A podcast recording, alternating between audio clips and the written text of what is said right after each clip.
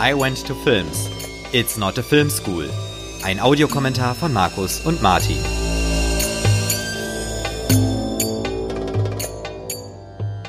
Hallo und herzlich willkommen zu einer neuen Ausgabe von I Went to Films. Auch heute besprechen wir wieder einen Film.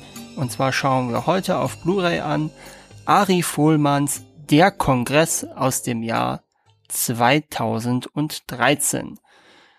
Martin, du hast dir den Film ausgesucht. Sag uns weshalb.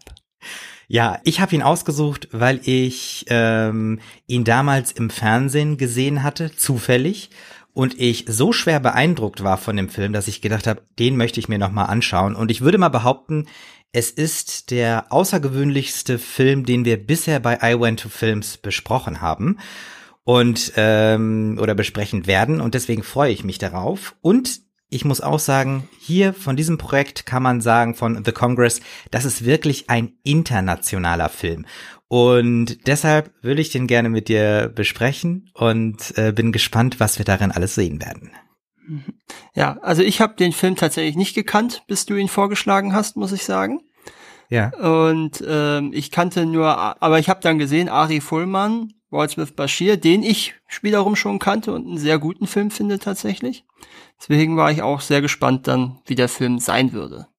Ja, das ist super, weil ich kenne den Film wiederum nicht und da können wir vielleicht mhm. gucken, ob wir da von Ali Foreman irgendwie mhm. so Parallelen finden oder wie auch immer. Schön. Ja, würde ich sagen, ist doch relativ anders der Film, weil der deutlich persönlicher ist als mit Bashir. Da geht's um seine Erfahrungen als Soldat im Libanonkrieg. Super. Dann okay. würde ich sagen, wir haben beide die Blu-ray vorliegen und ja. äh, wir stehen genau am Anfang und ich zähle äh, genau. ein von drei, zwei, eins und dann äh, sage ich Start und dann beginnen wir mit dem Film. Alles klar. Drei, zwei, eins, Start. Ja. Und wir sehen das Match Factory Logo. Genau in einem schönen Gelb. Generell, ich finde mhm. die gelben Farben, die haben schon so eine Arte-Anmutung. Mhm. Direkt Robin Wright äh, am Anfang. The Congress sehen wir den Titel. Und natürlich Ari Vollmann-Film. Genau. Ja, und wir starten gleich mit einer Nahaufnahme von ihr, wie sie Tränen in den Augen hat. Genau. Das war wohl auch eines der ersten Bilder, die Vollmann für diesen Ko Film im Kopf hatte, tatsächlich. Also diese ganze Szene so. Ja, ja. Das ist ja eine sehr lange Einstellung. Die Kamera geht jetzt langsam zurück. Mhm. Und wir sehen den, der redet noch nicht. Aber natürlich anhand der Synchronstimme kann man schon äh, erahnen, dass es sich um Harvey Keitel handelt. Ja, es könnte aber genauso gut Robert De Niro sein, ne? Oder natürlich Robert De Niro, genau. Und ich glaube, es Christian Brückner hat noch ein paar andere. Jean Reno ist, glaube ich, auch bei von Christian kann Brückner, sein, aber. Ja. also.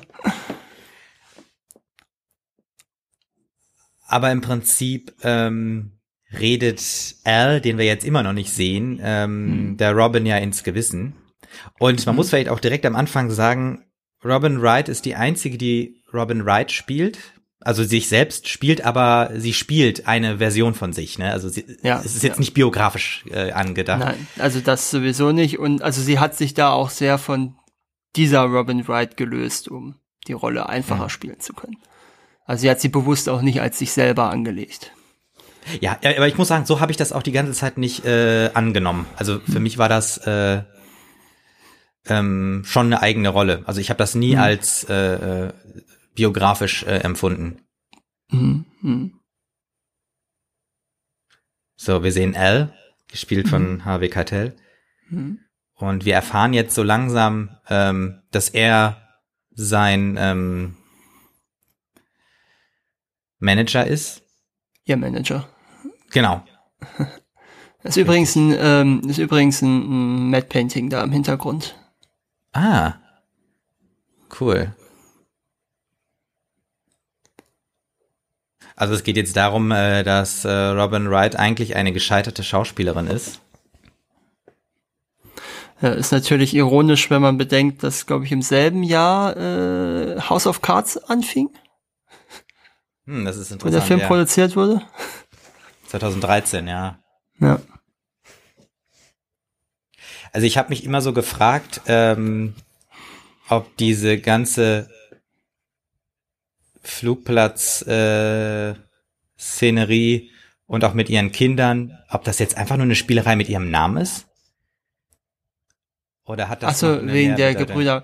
Äh, Ja. Also ja, ja, teilweise ja. Also es ist wohl so, dass ähm, diese ganze Sache mit dem Drachen und so, das kommt wohl aus einem alten anderen Skript von einem ganz anderen Film von Fullman, den er nie, äh, der nie verfilmt wurde. Und äh, wo er wohl offenkundig auch nicht mehr annimmt, dass der verfilmt wird und hat dann deswegen diese Szenen, die ihm gefallen haben, da eingebaut. Okay, ja, verstehe, ja. Ja, also wir haben jetzt äh, ganz kurz äh, die Tochter Sarah kennengelernt und jetzt den Aaron, der den Drachen Genau. steigen lässt. Und wir merken auch schon, ah, irgendwas stimmt mit ihm nicht.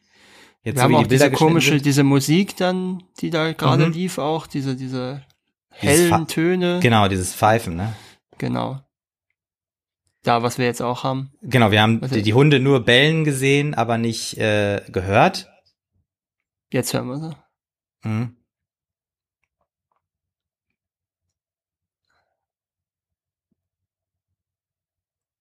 So, der Wachmann äh, mit den Hunden hat äh, Robin Wright gesagt, dass das nie wieder vorkommen darf. Der Drache fliegt ja immer über den Zaun zum Flughafen hin, das sollte man vielleicht dazu sagen. Zum So ein bisschen wie das, Flugplatz, genau, das ist ja so ein bisschen wie äh, aktuell oder heute das Problem mit den Drohnen. Ja. Mhm. ja. Und Das ist es eigentlich generell dunkel. aber eine sehr interessante Wohnung da in diesem alten Hangar. Mir gefällt die sehr, sehr gut. Ich meine, natürlich, äh, äh, in Deutschland würde man wahrscheinlich sofort wieder sagen, Mann, was müssen die für Heizkosten haben? Aber mir glaub- gefällt die auch sehr gut. Aber das dürfte in Kalifornien jetzt nicht so sehr ins Gewicht Das, ja, das stimmt. Ja.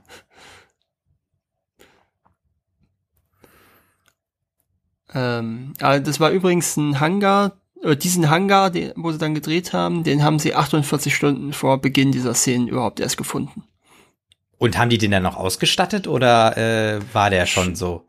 Vielleicht haben, ja, ich denke mal, die haben ihn dann noch ausgestattet.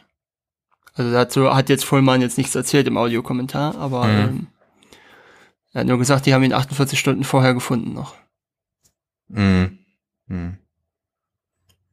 Und wir lernen jetzt die Welt von äh, Aaron ein bisschen mehr kennen, weil er erzählt, wie er so irgendwie in so eine Traumwelt immer abdriftet von seiner Wahrnehmung. Hm.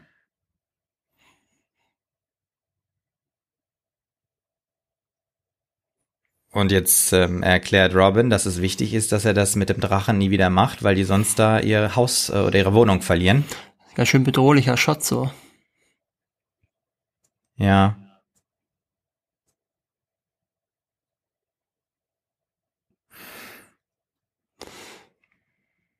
Ja, und jetzt, Also man merkt ja auch schon, dass die. Sarah äh, so ein bisschen die Taffe ist, ne?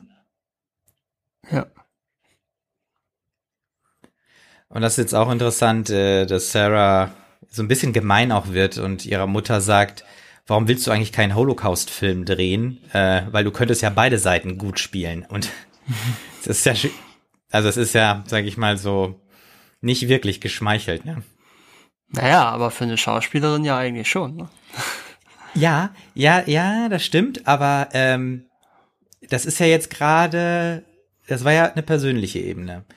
So, wir sind jetzt äh, mit äh, Al und Robin äh, Wright auf dem Weg äh, zum Studioboss. In den Miramax Studios. Nee, nicht in den Miramax, sondern Miramount, Entschuldigung. Paramount, ja genau, jetzt hast du, Genau. Heute, aber ja, ja, klar, Miramax und Paramount. Genau. Wahrscheinlich. ja, Ja, jetzt begutachtet sie. Wie ist der Film? Habe ich jetzt nicht drauf geachtet. äh, habe ich jetzt auch wieder vergessen. Ich glaube, The Princess oder so. Ja, okay. Und wir lernen Jeff Green kennen. Gespielt von Danny Huston. Genau. Und jetzt, jetzt ist natürlich so ein bisschen dieses, wahrscheinlich ist das, soll das Klischee sein, ne? Diese, diese Schmeicheleien und so weiter, ne? Die man auch gegenüber den Schauspielerinnen macht. Also er hat, er hat da wohl selber noch sehr viel von der Art in die Rolle reingelegt, was so im Drehbuch gar nicht zwingend angelegt war. Ah. Ja, aber ich finde es ganz cool. Äh, das ist wirklich gut gemacht. Also jetzt auch so diese er Erzählung, ja, Robin ist halt keine Schauspielerin, die einfach irgendwo aus Australien kommt, wo die Leute kilometerweit ins nächste Kino laufen mussten, wo der Projektor nur mit Bunkerdiesel angetrieben wurde. Also so, weißt du, so völlig an den Haaren herbei gezogen. Mhm. Und was auch interessant ist, da steht, es ist eine DC47, glaube ich, auf dem Tisch, oder? Kann das sein? Ja, boah, müssen wir gleich nochmal. Also, also es ist auf jeden Fall, sowieso nicht sagen viel dazu. Also es ist auf jeden Fall ein großes Flugzeug und ich meine, dass ähm, Aaron irgendwann später sagt, dass dieser Hangar, wenn dieser Anwalt kommt, dieser Hangar äh, früher für eine DC-47 äh, war. Also auf jeden Fall steht da auch ein Flugzeugmodell mhm. da, bei ja. Jeff auf dem Aber Schreibtisch, ja. Was das ist, kann ich jedenfalls nicht sagen. Nee, aber es ist interessant, dass hier auch wieder, ne, das Flugzeug auftaucht. Mhm. Ja, mir gefallen auch diese Lampen, die er da im Hintergrund hat. Mhm.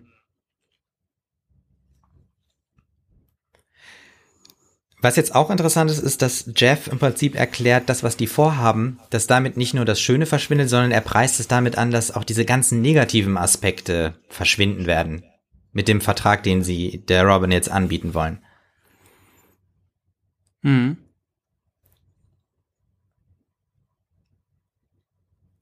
Und irgendwie wissen wir auch noch nicht so genau, worum es eigentlich gehen soll.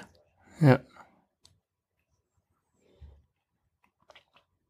So, das erklärt er jetzt. Jeff erklärt genau, Robin, dass, dass sie, ihn dass scannen sie, wollen. Genau, dass sie quasi einen Avatar von ihr erstellen wollen, den sie hm. dann, äh, den sie dann in jeden Film theoretisch einspeisen könnten.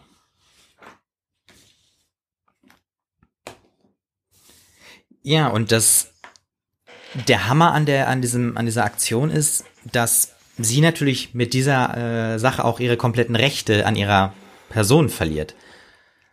Also öffentlich. Ja, an ihrer Person oder an ihrer Figur? Also sie verliert ja, ja, ja, sie verliert ja eher, sie bekommt ja eher dann ein Berufsverbot auferlegt. Ja, so, so, das, das ist richtig, ja, ja, Und sie mhm. bekommt halt, und sie bekommt halt jenseits dieser Ablöse quasi keine, keine Tantiemen. Mhm. Ja. Also sie tritt ja nicht, also sie tritt ja nicht ihre Persönlichkeitsrechte ab, sondern sie tritt ja die Verwertungsrechte so, an. ja. Sie tritt an, ja die Verwertungsrechte ab mm. an ihrem Avatar, den sie mm. erstellen. So muss man es ja eher sagen. Das stimmt, ja. Das ist auch hart. Diese Vergleiche, ja. Ja, das brauche ich. Dich brauche ich nicht. Ja, ja, ja. Die Szene hatte übrigens mehr Dialog mit der ähm, Figur von Harvey Keitel, aber Keitel war der Ansicht, dass es besser wäre und besser passen würde, wenn er gar nichts sagen würde in der Szene und nur die beiden miteinander reden lassen würde. Ja gut, der ähm, der L steht natürlich auch für eine alte, für die alte Welt, ne? Und zwar äh, L, ähm, genau L und auch die anderen werfen ja Robin immer vor, falsche Entscheidungen getroffen zu haben. Ja. Und das gilt im Prinzip ja für diese alten Regeln des Filmbusiness. Also mhm. Rollen nicht anzunehmen, Angst vor Rollen zu haben, gerade vor großen Rollen. Mhm. Und der Jeff bietet Robin jetzt einen Ausweg und verspricht ihr sogar die Freiheit. Ne, das ist ja auch sehr, sehr interessant. Ja, Freiheit von was ist die Frage, ne? Ja. Oder Freiheit zu was? Das fängt, ja. da fängt ja schon an. Genau, richtig.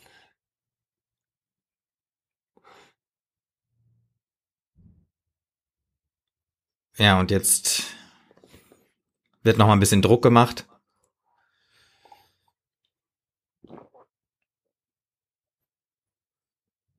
Finde in dieser Szene auch ähm, dieses äh, Licht eigentlich ganz cool. Mhm. so ganz leicht diesig. Ähm, und wir haben eigentlich nur Sonnenlicht und diese zwei Lampen an, ne? Ja, ja, ich glaube ja. Jetzt kommen diese ganzen äh, Bedingungen, die damit verknüpft sind, wenn sie mhm. gescannt wird. Ja, das de facto Berufsverbot, was ich gerade Genau, ja. angesprochen ja, habe. ja.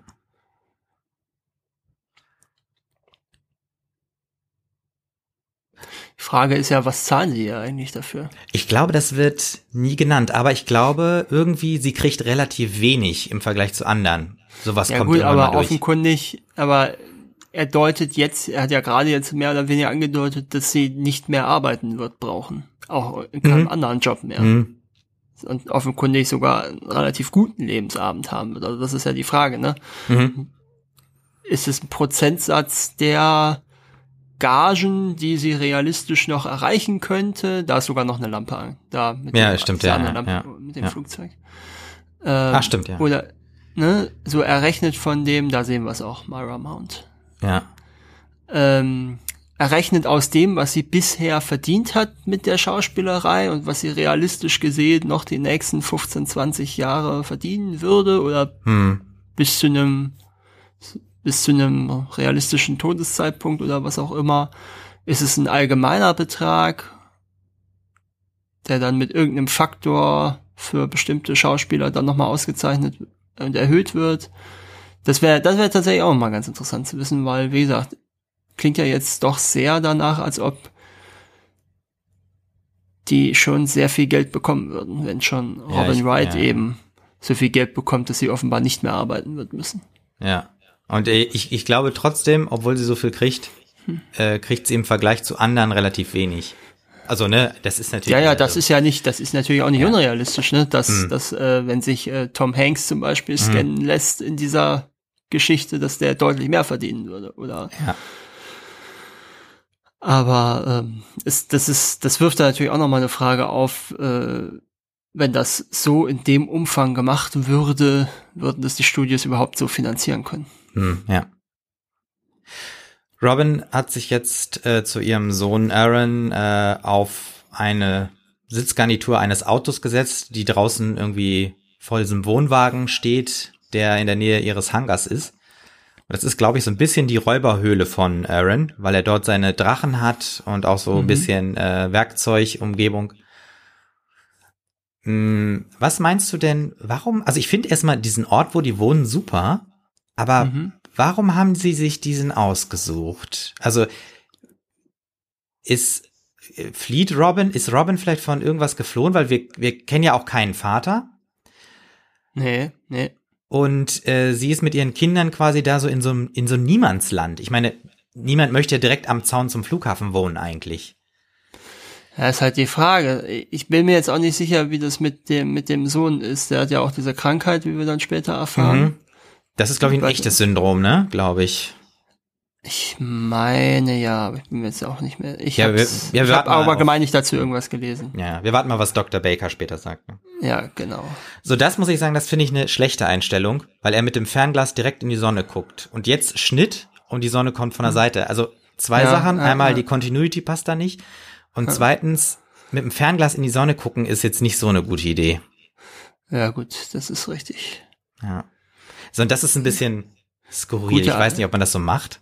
Das gibt's wirklich Ohrenkerzen. Ja? Ah, Ja. okay, das wusste ich nicht. Doch, doch, die gibt's. Also äh, da, ähm, da kann man zum Beispiel auch ähm, Dreck und Ohrschmalz rausholen, weil dadurch, dass, dass die sind innen hohl Mhm, ja. und wenn du die anzündest, äh, entsteht, verbraucht wird natürlich auch der Sauerstoff, der sich dann in diesem Hohlraum Ah, ja, befindet okay. und dadurch entsteht ein Unterdruck, der eben das rauszieht aus dem Ohr. Interessant.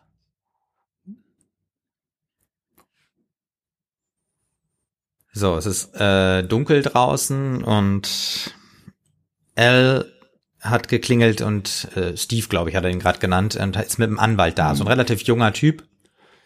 Und die kommen so ein bisschen überfallsartig, ne? Weil sie nicht miteinander gerechnet haben. Ja gut, sie ist ja aber auch nicht rangegangen ans Telefon. Oder sie hat sich ja auch nicht bei ihm gemeldet. ne? Stimmt.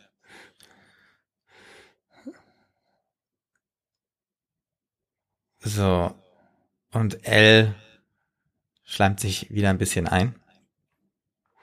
Und bringt oh, meinst, Aaron meinst du nicht, dass er, Meinst du nicht, dass er das durchaus ernst meint? Doch, doch, doch. Das, äh, doch, du hast recht. Ja, man sieht ja auch, ähm, dass ähm, Al schon sehr lange mit der ganzen Familie zu tun hat. Hm.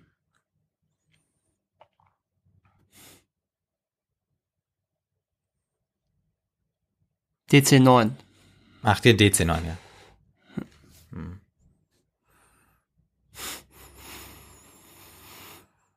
So, und der Jurist lässt auch Ja. gleich den Juristen raushängen, ne? Ja.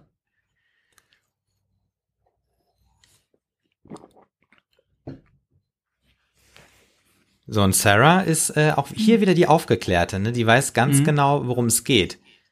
Das ist auch tatsächlich sehr interessant, ähm, als Vollmann dann angefangen hat mit den Dreharbeiten zu dem Film, war er selber überrascht, wie, äh, wie weit diese Ansätze schon sind zum Thema Schauspieler scannen und sowas. Mhm. Also der Film war gar nicht so futuristisch, wie er beim Schreiben gedacht hat tatsächlich. Ja. Ähm, ich würde auch an der Stelle, das ist nämlich ein guter Punkt, mal eine These mit einbringen. Mhm. Ich glaube, das war der letztmögliche Zeitpunkt für genau diesen, diese Art von Film und für die Geschichte, um sie zu realisieren. Ich glaube, der hätte nicht wirklich später kommen dürfen. Du meinst in dem Sinne, dass, äh, dass es da noch als Vision oder als, als Zukunftsvision porträtiert wird oder in welchem Zusammenhang? Ja, in welchem äh, zum einen äh, äh, darin, also ähm, was sag ich mal die die die die Glaubwürdigkeit dieser Idee, sag ich mal, angeht. Und zum anderen, das ist noch eine Grundthese, die würde ich auch vielleicht hier schon mal an der Stelle mit äh, einbringen. Ich ähm, ich vermute, dass man, weil das ja auch auf also zum Teil auf einem Roman äh, beruht, die Geschichte, ähm, dass dass man bis 2013 noch sehr gut äh, davon ausgehen konnte, dass die Flucht aus der Realität mit Hilfe von Chemie stattfinden wird. Und ich glaube, das würde man heute sich nicht mehr so vorstellen. Ich meine, es gibt zwar immer noch Drogen und so weiter, aber wir würden ja heute eher von Virtual Reality oder irgendwie sowas sprechen. Mhm, mhm. Ja, ich verstehe, ich verstehe, wobei ja, ja. Wobei Ja. das natürlich, wobei Virtual Reality jetzt sage ich mal 2013 auch jetzt nichts ganz Neues mehr war, muss man ja Nein, ehrlicherweise äh, sagen. äh, richtig. Aber was sozusagen dann die große Zukunftsvision angeht, ähm, muss ich sagen, äh, ist das ähm, sehr, sehr spannend, dass der hier so chemisch oder biochemisch äh, arbeitet. Hm, ja, ich verstehe, was du meinst. Wir sind jetzt in dieser Vorführung und haben so eine Beispielszene und haben auch eben schon mal Ja. gesehen, äh, dass das Auge falsch gezuckt Dass es hatte. einen Glitch gab, ja. Ja, genau. Und die machen sich darüber lustig jetzt, äh, Adler und der Anwalt. Und es ist auch schön, hier diese, diese Frage, äh, das soll Michelle sein, also die Schauspielerin. Und die beiden, äh, also Al und der Anwalt, waren sich einig, dass sie gesagt haben, das ist Michelle. Also es ist ja auch wieder spannend, dass wir hier diese Frage haben, was ist real? Und, Mhm. und deswegen finde ich es auch, muss ich sagen, super passend, dass, ähm, dass Robin Wright äh, Robin Wright spielt. Also wirklich Mhm. spielt, nicht äh, sich selbst darstellt, ne, sondern sie spielt Mhm. die Figur Robin Wright. Und das ist halt Mhm. total spannend. Mhm. Ja, ich verstehe, Ah. was du meinst. Ja, und hier nochmal der Hinweis. Ähm, äh, Robin hat gerade ihre Tochter Sarah gefragt, du wechselst die Seiten. Und das ist ja auch äh, schon mal ein Hinweis darauf, also dass äh, die, die Sarah, die taucht ja später dann so auch als Widerstandskämpferin auf. Mhm.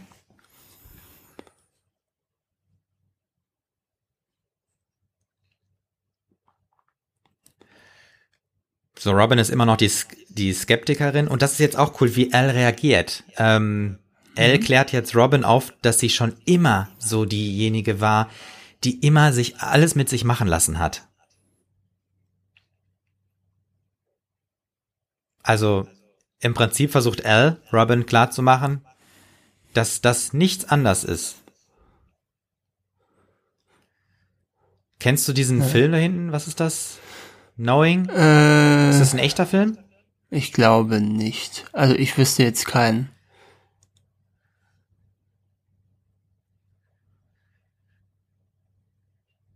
Auch hier schön. Ähm, es geht äh, jetzt natürlich um äh, die freie Entscheidung. Und Ja. das ist, ja, das muss man wirklich sagen. Das ist ähm, auch ein großes Thema. Ich finde, dieser Film, der verbindet sehr viele Themenbereiche. Also, ne, so Realität und die freie Entscheidung. Ja, Ich persönlich finde eher, er schneidet sie an, ohne sie auszuführen, aber das ist halt, Ähm, ist halt unterschiedliche Ansichten. Ja, aber da, da auf die Kritik könnte ich mich einlassen. Also ich habe nämlich auch das Gefühl, dass ähm, Ari Fallman einen Film gemacht hat, so wie ich ihn wahrscheinlich machen würde, alles Mögliche reinpacken, was irgendwie geht.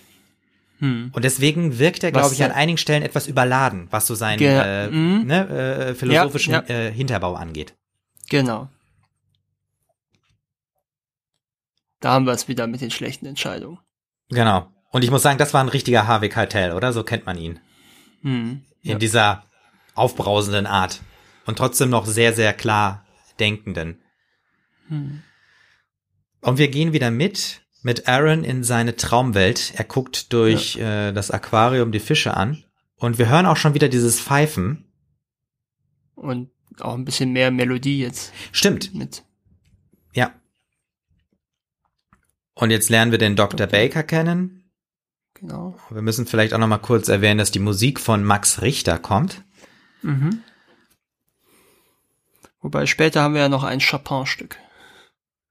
Stimmt. Und äh, wir müssen auch mal darauf achten, irgendwo singt Robin Wright auch selbst, ne? Das ist, ähm, ja, ja, ich glaube in diese, äh, in, in der Zeichentrickwelt dann, ne? dieser Bar-Szene. Ah, genau, richtig, ja. Die ja auf einer, äh, aber da kommen wir ja noch zu, auf einer deutschen Bar irgendwie beruht. Äh, was, was wollte ich jetzt stattdessen sagen in dem Moment? Ähm, also ja, Chopin ist nämlich so ein, so ein, ähm, so ein, so ein Gimmick, was er, was Fullmann macht, möglichst immer in seinen Filmen ein Chopin-Stück einfließen Ah, zu okay. lassen. Ja. ja, cool. Ich finde, Dr. Baker ist insofern auch interessant. Ähm, das ist nämlich der, die einzige Figur, an der wir wirklich die Zeit erkennen können. Weil wir haben hier den Dr. Baker noch in, ja, ich sag mal, in seinen besten Jahren. Mhm. Was ist der da? 40 oder so? Oder Mitte 40, 50 oder so? Was, mal. Ähm, ist nicht so entscheidend. Ja. Auf jeden Fall ist das die einzige Figur, an der wir wirklich die Alterung richtig gut nachvollziehen können, weil ich glaube, selbst den Aaron sehen wir ja später wieder nur als Cartoon. Und auch alle anderen. Ja, und Robin Wright sehen wir ja kurz, bevor sie in die Cartoon-Welt einsteigt. Stimmt. Aber ihre Alterung ist halt nicht so deutlich. Ne? Also die, Ja, die soll da zwar auch über 60 dann später sein, aber Ja, ich befürchte, das liegt daran, dass sie es bei ihr mit, mit Make-up machen muss. Äh, nicht mit Make-up Ja, machen ja. konnten, sondern mit CGI gemacht haben, weil das Make-up wohl dann bei diesen Fahrten in der Wüste nicht gehalten hätte bei den Temperaturen. ah, okay, verstehe. Deswegen hat man da dann CGI genommen. Das, und ich schätze mal, deswegen sieht es nicht ganz so gut aus. Ah, das kann sein. So, wir man- ja, tauchen jetzt in, in Aarons Welt immer mehr ein und ähm, jetzt stellt der Dr. Baker fest, ähm, dass es doch weiter fortschreitet, seine Krankheit, und er immer weniger hört und wahrscheinlich dann irgendwann taub und auch blind wird, ne? mhm.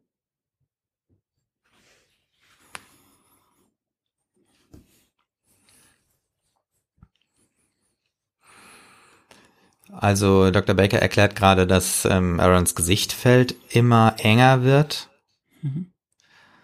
Und ähm, wir haben das dann auch in den Bildern gesehen, dass er ganz fokussiert auf die äh, Lippen war. dass von- er die Lippen gelesen hat. genau. Ja, das genau. Ja, da musste ich so ein bisschen an 2001 denken. Ne? Ja. ja, ja.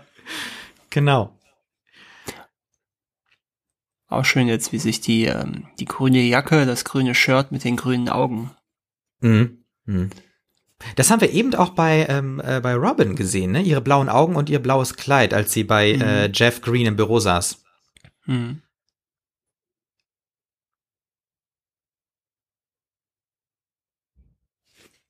So, jetzt kommt die traurige Wahrheit oder ge naja, Gewahrheit, genau, die, die äh, Dr. Baker sagt, er kann nicht genau sagen, wann es soweit sein wird, aber möglicherweise kann man das erst mit Ende 30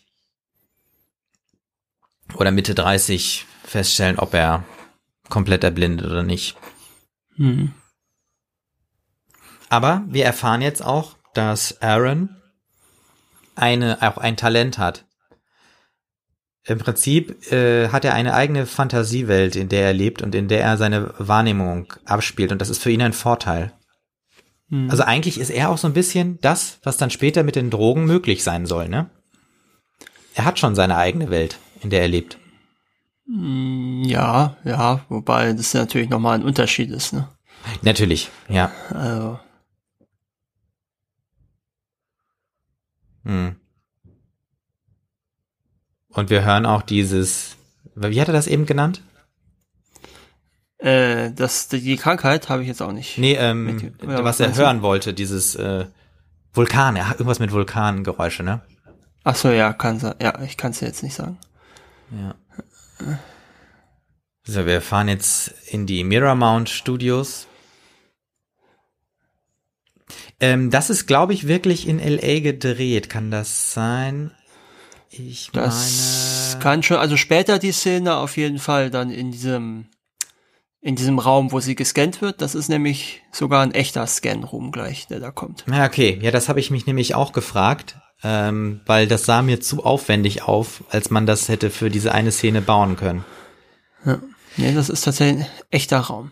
So, das, das ist, muss ich derselbe, ist, ja. glaube ich, derselbe Flur, wo wir gerade eben schon mal lang gelaufen sind zu, ja, zu ja. dem Büro. Ne? Und ich muss sagen, ich habe jetzt, und sie bleibt wieder stehen, ne? An, ähm, aber wir sehen das Plakat jetzt nicht, weil wir das ja äh, eben schon mal gesehen hatten. Und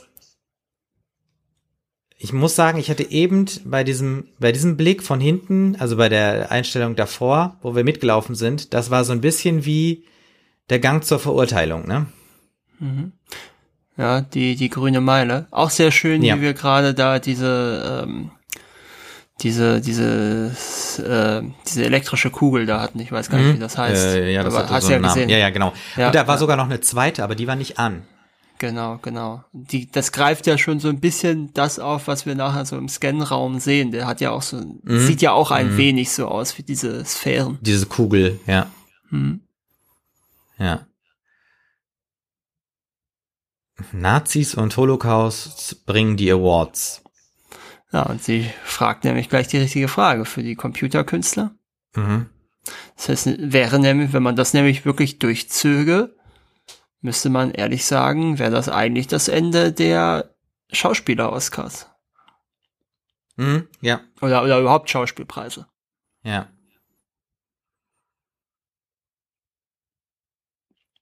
So, das ist jetzt äh, noch mal so ein bisschen Nachverhandlung. Mhm. Robin hat nämlich ganz viele Bedingungen aufgebrummt, was sie alles nicht machen will. Oder was ihr Avatar dann nicht machen soll. Mhm. Und das ist jetzt auch gut. Äh, er erklärt das ja jetzt auch mit dem Buch, also Herr der Ringe. Mhm. Also irgendwie nur ein Prozent aller, die den Film geguckt haben, haben das Buch von Herr der Ringe gelesen.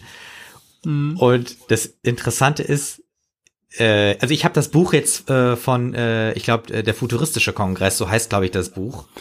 Habe ich jetzt äh, auch nicht, nicht gelesen. Also ich habe den auch nicht gelesen. Es ist der futurologische Kongress. Genau, futurologische Kongress, so war es, ja. Genau, von, äh, von, von, von Stanislav Lem, glaube ich. Hm. Polnischer Autor. Ähm, ja, nee, habe ich auch nicht gelesen. Also äh, nur auch zur Erklärung, ich finde das überhaupt nicht schlimm. Also ich bin jemand, der Das ist ja auch äh, eine relativ äh, eine relativ lose Vorlage. Also ich meine Natürlich. Nein, aber auch so generell, also ich bin einer, der immer versucht Film und Buch äh, als eigenständige Werke zu sehen.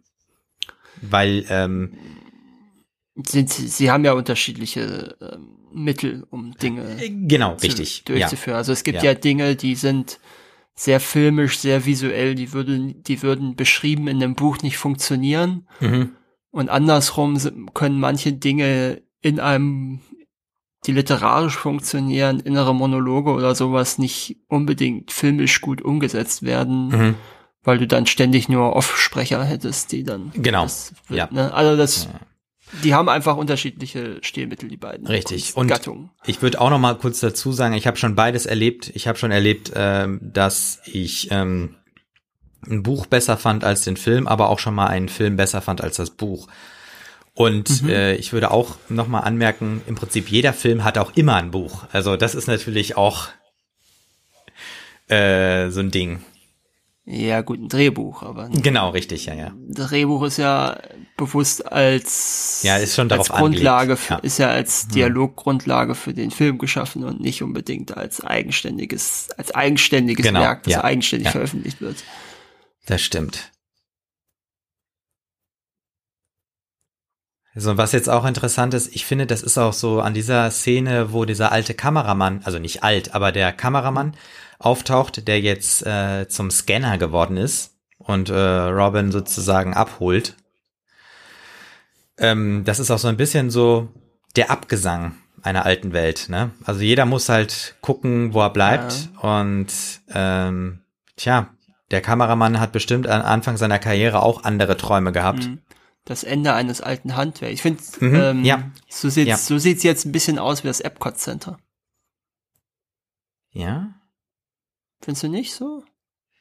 Ich finde, Also es ist natürlich offen und nicht geschlossen, aber ja, ähm, ja, ja. Also ich finde es, ich muss sagen, ich finde es super. Vor allem auch, auch Robin geht da rein und ist erstmal voll verloren in dieser Kugel aus, äh, ja.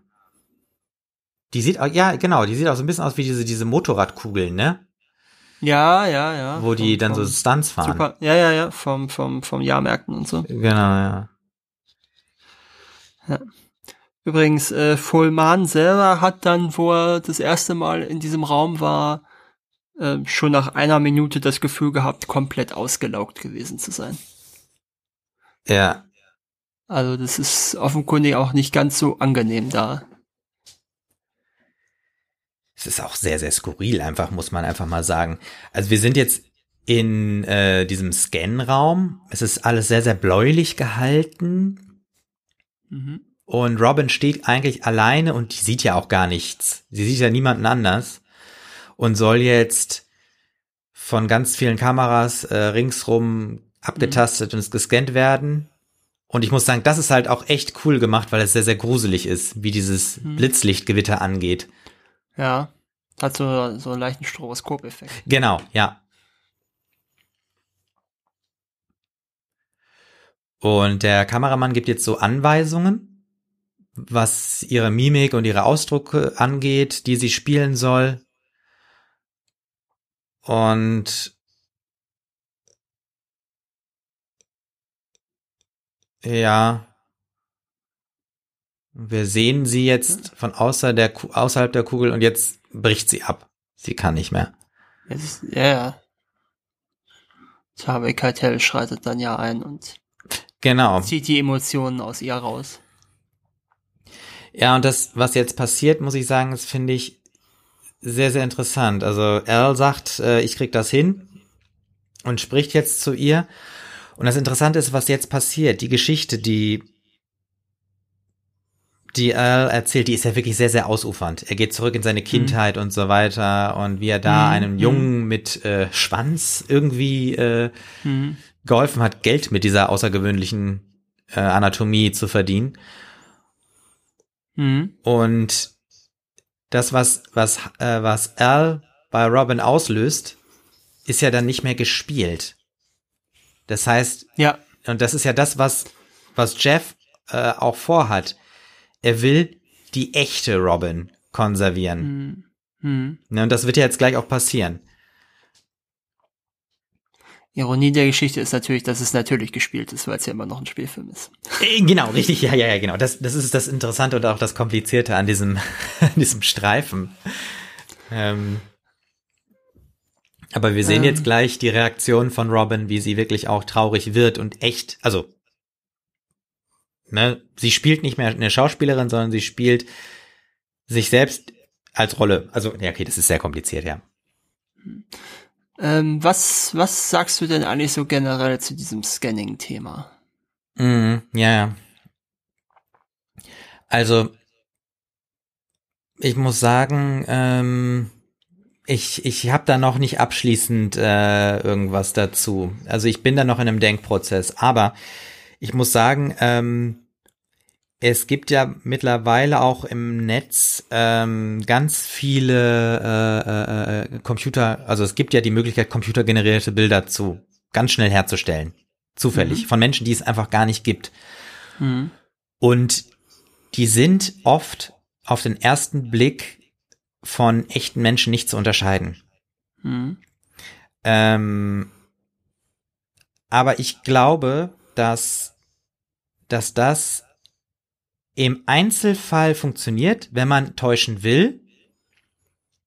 Aber ich glaube, in der Summe äh, noch nicht. Also ich will das nochmal konkretisieren. Aktuell habe ich noch das Gefühl, dass mir Filme besser gefallen, wenn ich merke, sie sind handwerklich gemacht. Also das heißt nicht, dass die nicht mit Computerhilfe gemacht werden dürfen. Das meine ich nicht. Mhm. Aber ich habe das Gefühl, wenn ich äh, das Handwerk noch erkenne, fühle ich mich mehr mit dem Film in Verbindung, als wenn der so, so steril rein aus dem Computer kommt. Okay. Aber das ist natürlich die Frage, wie viel der Täuschung kriege ich nicht mit? Wobei die Ja. Frage Handwerk versus CGI ist ja jetzt gar nicht so sehr die Frage bei dem Thema echte Schau echte Menschen oder generierte Menschen. Das ist ja nochmal was ganz, das ist ja mein, also meiner Meinung nach ist das ja nochmal eine völlig andere Fragestellung. Ähm, weil, weil diese echten Menschen sind ja in dem Sinn kein Handwerk. Ne? Also das ist ja nochmal was anderes. Und das spiegelt sich für mich auch nochmal auf einer anderen Ebene, weil da daraus entstehen natürlich ganz viele Fragen. Äh, anbegonnen damit ist es, wäre das, wenn das flächendeckend so wie hier im Film durchgeführt würde, nicht auch das Ende des Berufs Filmschauspieler? Ja, das ist, Denn- das ist Denn klar, warum ja. sollten die Studios neue Talente fördern und entdecken, wenn sie doch ihre großen Stars Mhm, konservieren mhm. konnten? Ne? Das ist richtig. Oder auch, wenn man es weiterdenkt, die könnten sich ja ihre eigenen Stars äh, selber erfinden. Ne? Also das Ja, ist gut, ja also, ne, so ich weitergedacht mein- jetzt. Ähm, Das machen sie ja letzten Endes mit den echten Menschen ja auch.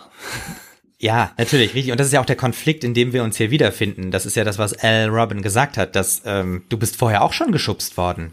Du hast nie die freie Mhm. Entscheidung gehabt. Also ich Was natürlich äh, insofern auch Quatsch ist, weil sie natürlich sich entschieden hat für gewisse Rollen. Ne? Also es sind ja auch manipulative Argumente, die da immer eingeführt ja werden. natürlich, klar, klar. Das ist, aber das ist ja genau das äh, das Ding. Also ich glaube, was mich an dieser an dieser an dieser Idee des Scannens so stört, ist, dass der Mensch eigentlich unbrauchbar wird. Also die Frage ist, Mhm. warum machen wir das? Ähm, machen wir das, dass man möglichst günstig viele Menschen ein Produkt an, äh, also Produktfilm zum Beispiel, Unterhaltung anbieten kann? Oder machen wir das, also machen wir zum Beispiel auch Filme, äh, weil es einfach schön ist, mit Menschen zusammenzuarbeiten und an einem Produkt zu arbeiten? Also Produkt, ich finde ich immer, das ist eigentlich ein schlechtes Wort, ich mag das Wort nicht. An einem Film zu arbeiten. Weil, was sollen wir mit unserer Lebenszeit? Sollen wir uns nur betäuben mit Kon Konsumieren und Konsum, auch von Film? Oder wollen wir teilhaben an einem Prozess, wo viele Menschen mit zusammengearbeitet haben? Und ich glaube, das ist halt das, was der Computer niemals hinkriegen wird. Ja, ja, weil es natürlich auch die Arbeitsabläufe verändert. Ne?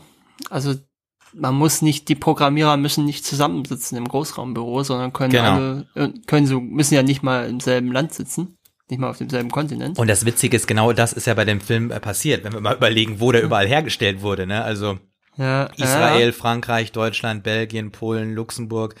Wobei das ja, das sind USA ja, auch. äh, wobei das jetzt natürlich nicht alles dann Drehorte oder so sind. Das werden ja auch teilweise dann einfach nur Fonds sein, die dann Geld dazu geschossen haben. Ja, natürlich, klar. Aber wenn wir so auf die ähm, ähm, dann später in die in die Animationswelt kommen, Hm, dann sind da glaube ich mehrere Standorte auch mit drinne. hm. Jetzt muss Elle selber weinen. Hm. Ja, mir fällt noch was auf. Ja. Wir haben ja jetzt hier, also wir sind innerhalb des Filmes, ne? Wir haben hier echte Emotionen. Sowohl bei Ja. Robin als auch bei Al. Ja. Und in der, in der fiktiven Welt, wo wir jetzt ja gleich, ne, 20 Jahre später gleich äh, eintauchen Also in der, werden. ja, in der Cartoon-Welt meinst du? Genau, ja. Ja, genau, Cartoonwelt, so muss man sagen. Animationswelt, so heißt es, glaube ich, offiziell. Kommt da ganz schön angepaced. Ähm, hm. Schönes Bild. Sie fährt, sie fährt übrigens auch wirklich, oder hat wirklich einen Porsche gefahren. Ach, deswegen, cool, okay. Äh, ja, deswegen, aber einen alten, ja. keinen neuen. Deswegen hat Vollmann ihr für den Film nämlich auch eingegeben. Ach, geil, ja.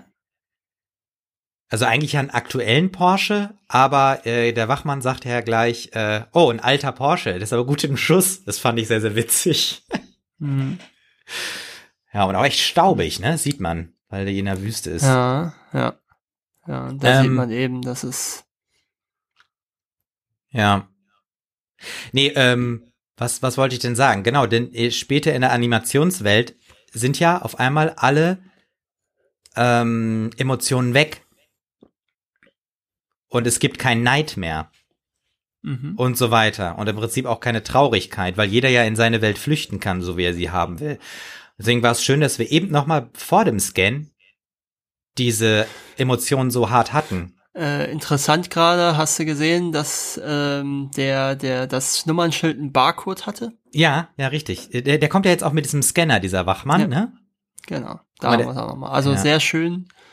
Äh, aber eigentlich, eigentlich ja eine blöde Idee, wenn man ehrlich ist, weil es ja eigentlich erschwert, dass zum Beispiel, wenn jemand Fahrerflucht begeht vom Unfallort, dass da Leute die Kennzeichen zuordnen können. Ja, vielleicht wird das anders gemacht mittlerweile. Ja, ja, ja, ja, aber ne, so rein vom, da mhm. wir ja nichts anderes sehen, ist es erstmal eine, eher eine blöde Idee, mhm. muss ja. man sagen. Ja, das stimmt. So. Carrera. Ja. Jetzt äh, nennt sie das Baujahr 2013. Und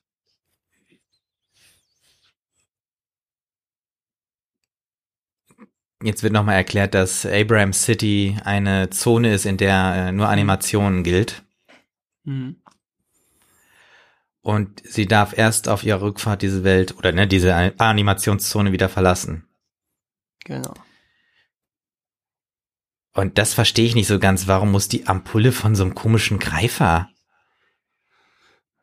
das ist mir auch nicht so ganz werden. Klar.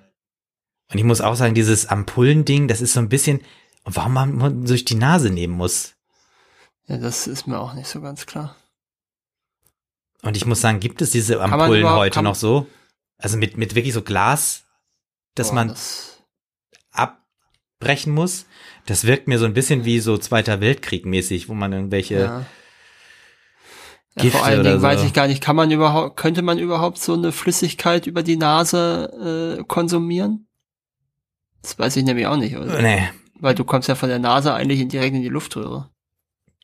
Tja, das weiß ich auch nicht. So, übrigens, dieser Übergang, das hat das Team als die schwierigste Szene des ganzen Films bezeichnet. Also den Übergang vom Real mhm, in die mhm. Cartoon-Welt. Ja, und ich muss auch sagen, ähm, als ich das dann das allererste Mal gesehen habe, habe ich nur gedacht, so was bitte passiert da gerade? Mhm. Also das war ja so überdreht und ich war wirklich unfassbar äh, äh, platt eigentlich. Also das ist nämlich ja, vor allen Dingen, wenn man es nicht, wenn man es vorher nicht weiß, ne? Ja. Rechnet man ja auch nicht damit. Nee, das stimmt. Das ist auch cool, dieser Stern, ne? Der, der sieht so ein bisschen aus wie der, äh, das ist wahrscheinlich auch Absicht, vom Paramount-Logo, hm, der so angeflogen ja. kommt. Ja. Tja, und jetzt sehen wir, was sie mit ihrem Avatar machen.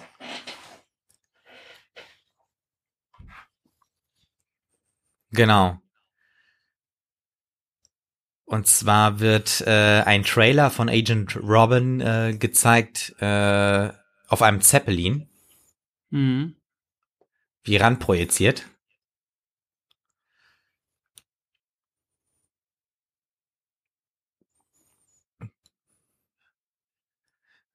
Rebel Robert Robin. Und auch schön der Hinweis, es heißt jetzt auf Sendung und nicht im Kino, weil es scheinbar auch keine Kinos hm. mehr gibt. Ja. Und diese Ansicht, soll das so ein bisschen so, so ein Anti-Disneyland sein? Also, weil das ja so ein, weil es hat ja auch so diese, diese so ein bisschen von den Silhouetten so was von diesem Disney-Schloss, ne? Hm. Habe ich jetzt nicht so ähm, ähm, wahrgenommen, muss ich gestehen. Ja.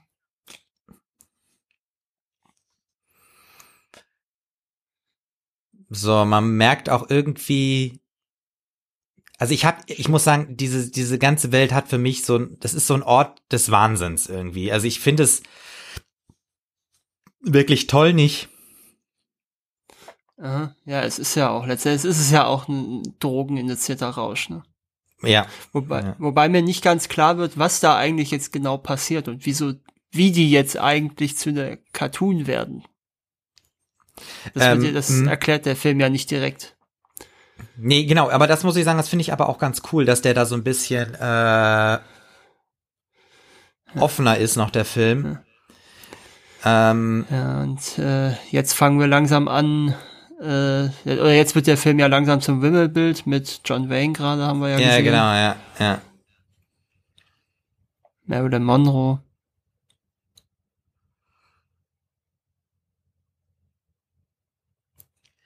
Und jetzt wird auch noch mal äh, erklärt, willkommen zum futuristischen Kongress. Das hören wir, äh, Mhm. und da sehen wir auch schon die ersten Leute, die so äh, wie Robin Wright sich verwandeln, ne? Mhm. Und wieder hören wir den Trailer, Agent Robin ist zurück. Vor allem Triple R, ist das nicht auch ein Rating? Ähm, ja, ja, also es gibt R-rated. Das Ah, ah, gibt ja, es. okay. Ja, Ja, ja. ne? Triple R wäre dann theoretisch, äh, also R-rated ist ja dann die, die, glaube ich, die zweithöchste Stufe in Amerika vor dem X-Rating, Mhm. was ja quasi nur Pornos kriegen. Hm. Aber warte, jetzt kurz, Ähm. äh, wir sehen rechts kurz schon äh, die Figur von John Hamm. Genau. Ja, genau, erzähl weiter. Äh, äh, und Triple R-Rating wäre ja dann sozusagen ein drei, also R-Rating wäre quasi ab 18 und Triple R-Rating ist ja quasi dreimal ab 18. Okay, ja. Ähm, So, und das ist jetzt auch äh, gut, diese Vulva-Fische oder so würde ich die jetzt mal nennen, oder? Also, ja, ja, Da- ja. also da- die anderen Fische haben ja was sehr äh, Ja, Phallisches auch ja, gehabt. ja, ja. Also, und, ähm, und, also ja, und äh, eine Sache noch, wo ich es gerade sehe, äh, Triple A hat natürlich auch so ein bisschen äh, zu Triple A, also zu den, ähm, zu diesen äh, Bonitätsratings natürlich auch irgendwelche ah, Bezüge wahrscheinlich. Ja, ja das also ist es gut. hat es ist so eine Ja. Mischung, ne? Ja, finde ich gut. Das ist schön, wirklich gut. Ja. Ähm, ich wollte noch mal kurz hinzusagen, dass ähm, für diese Animation wirklich Referenzvideosequenzen gedreht wurden Mhm, genau. Ja. und man auf dieser Basis dann äh, äh, animiert hat. Ja.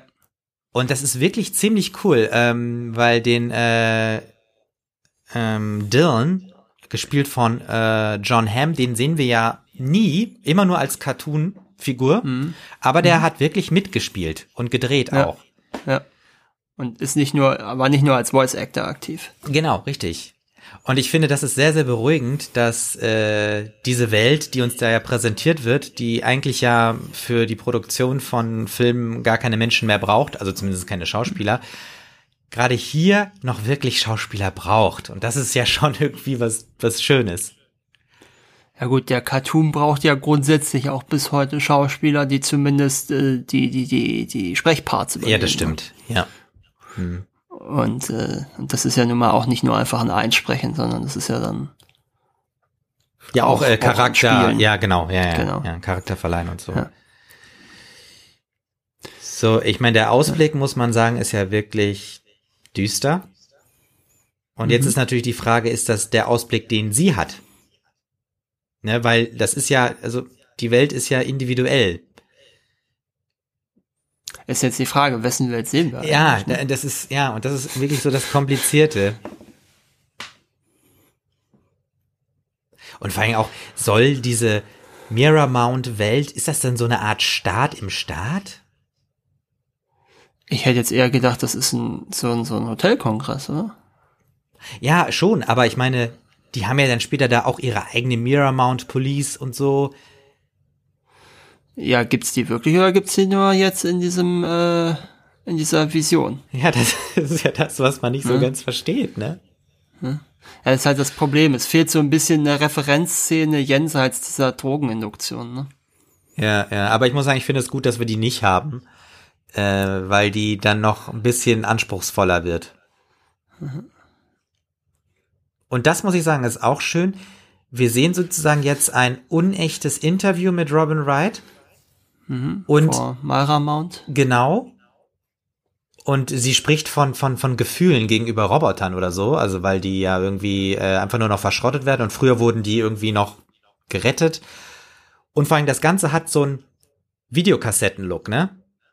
Ja, So ein VHS-Look. Das ist wirklich sehr, sehr cool, so äh, die Brücke in diese Animationswelt zu schlagen. hm.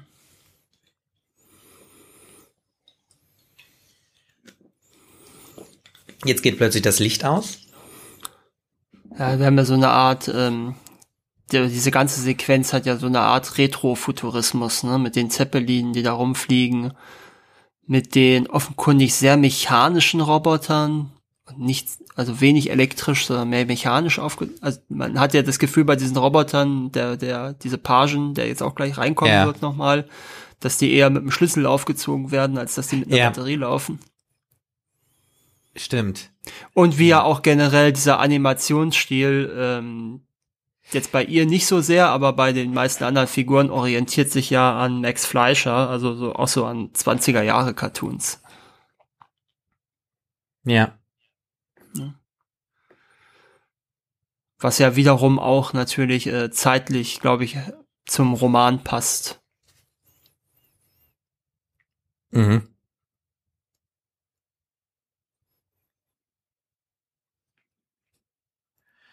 So, ähm, Robin fragt den, der hat einen Namen, ne? Ich habe ihn jetzt schon wieder vergessen. Ralph, glaube ich. Ähm, was Wenn sie, mit dem Licht, Ja. genau, ja. wenn sie Dunkelheit sehen, haben sie sich für Dunkelheit entschieden. Genau, ja. Ja, man merkt auch, Robin ist leicht genervt, hat äh, das Frühstück in die Badewanne geschmissen. Das ja wahrscheinlich sowieso nicht echt ist. Ja, wir wissen es nicht wirklich, ne? Und jetzt guckt sie sich im ja, Spiegel er hat, an. Doch, er hat doch gerade gesagt, alles ist Einbildung. Stimmt, ja, hat So er, kann genau. das Frühstück der, doch nicht echt sein. Ja, der Ralph ist. Äh, und jetzt sieht sie sich wirklich alternd an. Und ich muss sagen, das ist Horror, ne? Diese, diese äh, knöchigen, langen Finger. Und jetzt ist.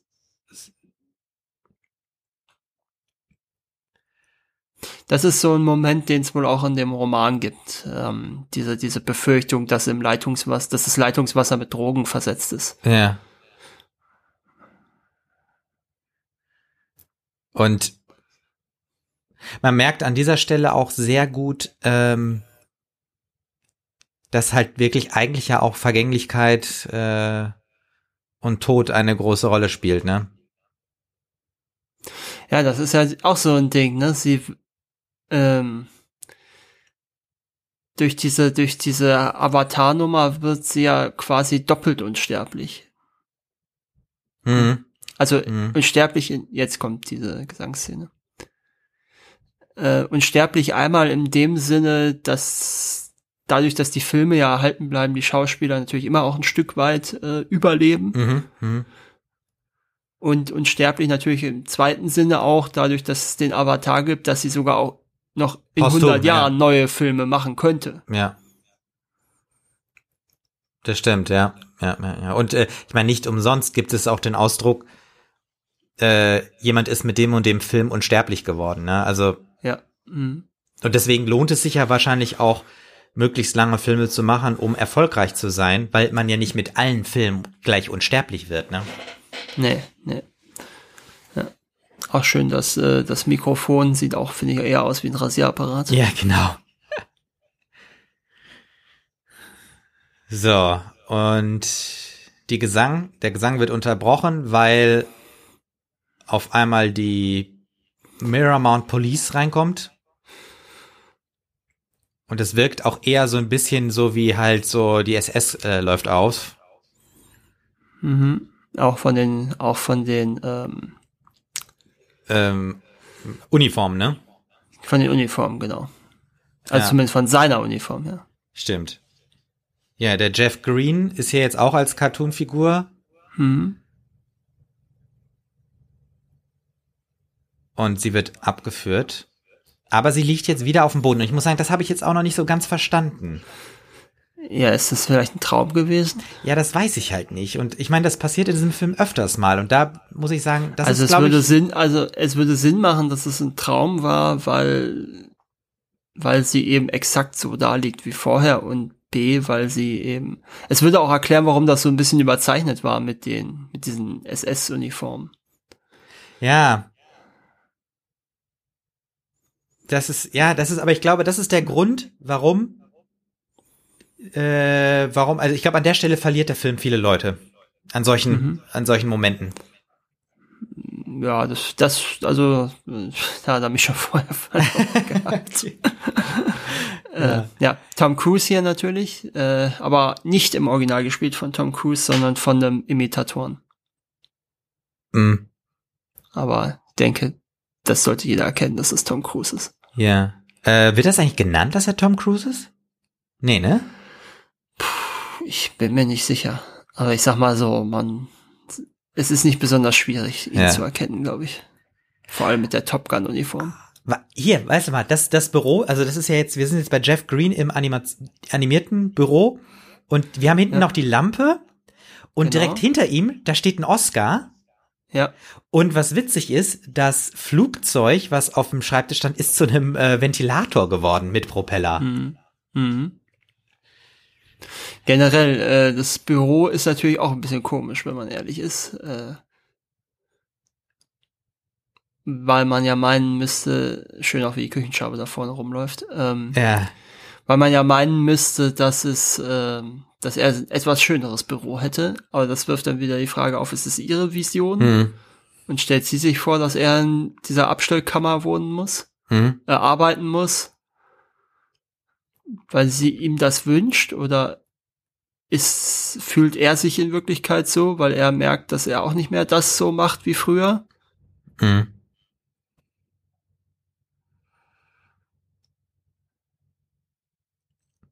Ist auch schön, dass er diese ganze alte Welt in diesem Safe Ja, äh, m, äh, eingesperrt hat. ja, als, äh, als Miniatur quasi. Hm. Zumindest wirkt es auf mich so.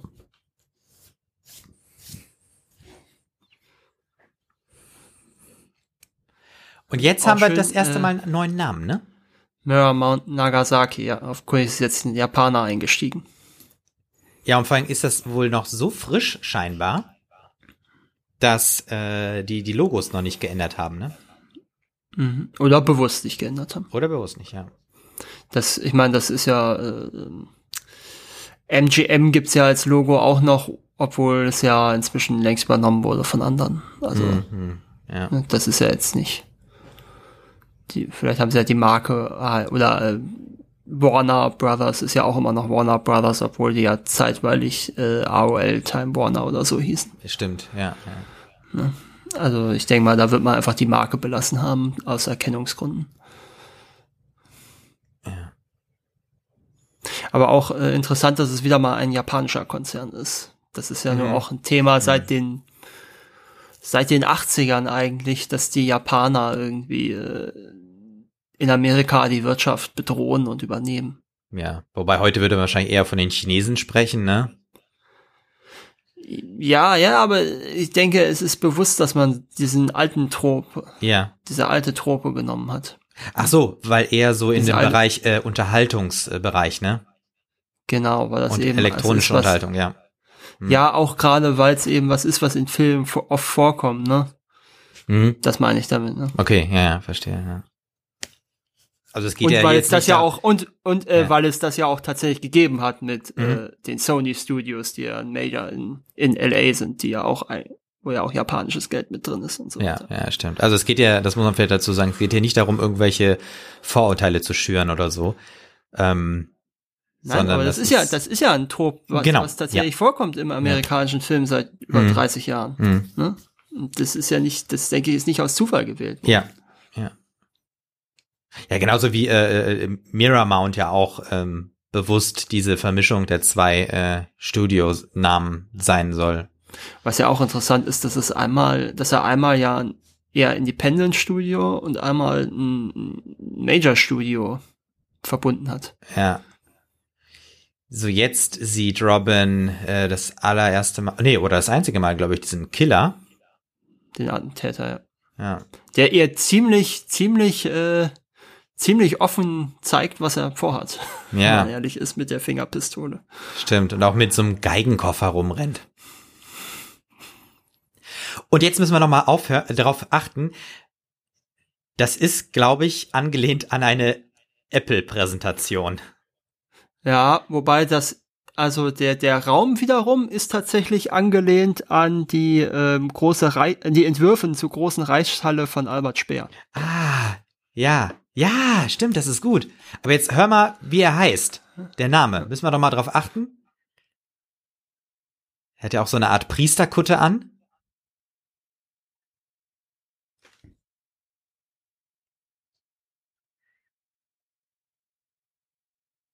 Ja, ja, es hat schon was. Ja, ja, doch, doch. Ich verstehe schon, was du. Wobei ich finde ja optisch hat er ein bisschen was von Michael Douglas. So, jetzt, wir müssen mal auf den Namen hören.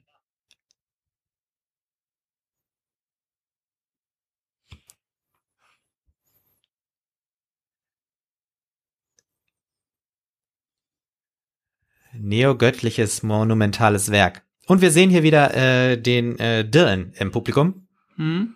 Als einzigen, der nicht äh, begeistert ist. Ja.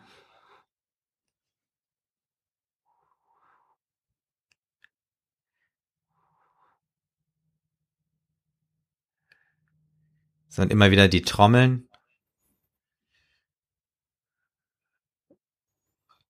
Jetzt macht sich oben auf der, ja, weiß nicht.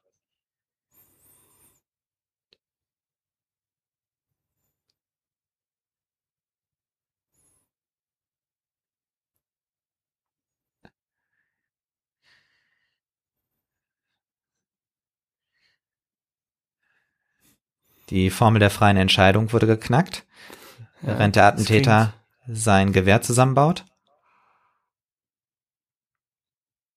Ja. Reeve Bobs. Genau. Oder so ähnlich. Ja, ja Reeve Bobs. Also das ist, glaube ich, schon ziemlich deutlich, ne? Ja. Also dieser, ich sag mal, der sitzt, der, der ist ja auch in diesem Rednerpult wie an so einem, äh, an so einer Kanzel oder Predigerpult, ne? Und hat ja durchaus auch äh, Handbewegungen, die man von anderen äh, Kultführern aus dem 20. Jahrhundert kennt. Ja, das stimmt. Und jetzt macht er das ja. auch vor und wird und zu wird Clint mal Eastwood. eben schnell zu Clint Eastwood, genau. Und äh, er, er schießt irgendwelche Geldsäcke von oben wird Jesus. Hm, also ohne Eifersucht und dann wird er Jesus. Das ist auch interessant, ne? Und, und äh, er verteilt Brote und Fische. Und wird Robin Wright. Genau, lebt euren Traum. Das ist quasi wie so ein Befehl. Das ist noch nicht mal mehr ein, noch nicht mal mehr ein Versprechen. Und man hört ihn auch, äh, wie der Name gerufen wird. Also nicht, ich höre immer mhm. Steve Jobs, Steve Jobs, aber der heißt anders. Ich hab's schon wieder vergessen. Äh, Reef Bobs. Reef Bobs, genau, Reef Bobs.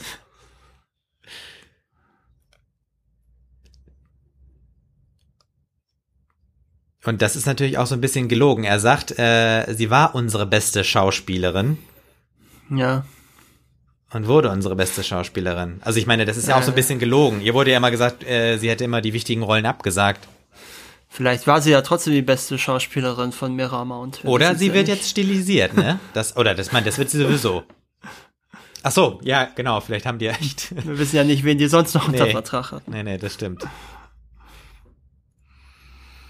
So, wir sehen jetzt, äh, Robin nimmt das Mikro und wir blicken durch das Fernrohr des äh, Attentäters und wir wissen noch gar nicht, was er genau vorhat, ne? Ja, ja, man denkt ja zuerst, sie er will ihn töten, aber jetzt nimmt er sie ja ins Visier. Und es würde ja beides Sinn machen, ne? Ja, ja. Aber der Attentäter weiß ja noch nicht, äh, dass sie jetzt diese ähm, Rede dieses- hält. Genau. So, der Prediger wird sauer und wir sehen nochmal Dylan schon im Publikum. Hm. Und sie sagt, wacht auf. Und jetzt sehen wir Aaron.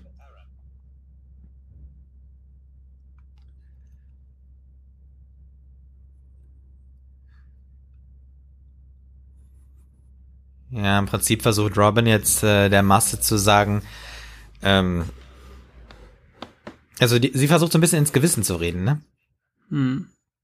Ja, sie versucht eben auch zu schauen, ob das nicht einen anderen Zweck haben kann als die reine Unterhaltung und die reine. Genau, Äh, ja, ja. Ja.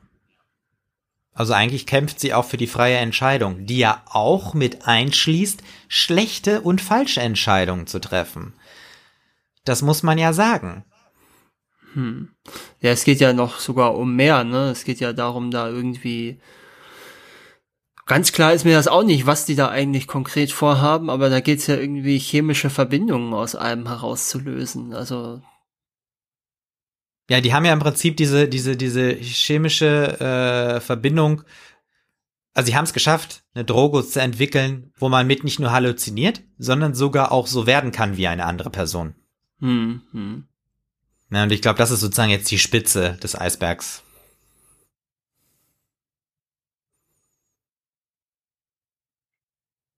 Nee, Spitze des Eisbergs passt nicht, aber Die, äh, ähm. Ja, das ist sozusagen die, die Hm. dahin soll es sozusagen gehen. mhm. So, jetzt wurde äh, Reeve Bobs. Reeve Bobs genau von dem Attentäter erschossen. Robin wird abgeführt und aus dem Hotel geschmissen. Ja. So, guck mal, der, der eine Ralph hat diesen komischen Pömpel getragen. Da, siehst du das? Und Da- so ein Pömpel, ist das nicht ein Aschenbecher? weiß ich nicht, aber der war äh, in ihrem Hotelzimmer auch. Aber ich, ja, aber ich glaube, das, was der da draußen trägt, ist so ein Standaschenbecher. Ja, okay, Weil der hatte auch so, sein, so eine ja. gleich, der hatte auch so eine Rille für die, für die Zigarette. Stimmt, und das ist so ein bisschen 70er Jahre Design, ne? So, jetzt treffen sich Dylan und äh, Robin das allererste Mal. Und wir sehen im Horizont auch die Rebellen ankommen. Genau. Und vor allem, die kommen auch. Ja, das ist, das ist auch an Disney gerichtet, oder? Einige der Cartoons. Was genau, findest du? Ja, dieser, ähm, äh, eben dieser auf dem Pferd sitzende. Okay. Müssen wir gleich nochmal gucken. Ja, müssen wir hier mal sehen. gucken, ob wir es nochmal sehen, ja. Und der Ralph bonert den äh, Dings weiter. Und jetzt haben wir diese Drohnen, die die äh, irgendwie noch mehr Zeug in die Luft sprühen. Ja. LTN, ich weiß nicht, wofür das stehen soll. Weiß ich jetzt so auch nicht.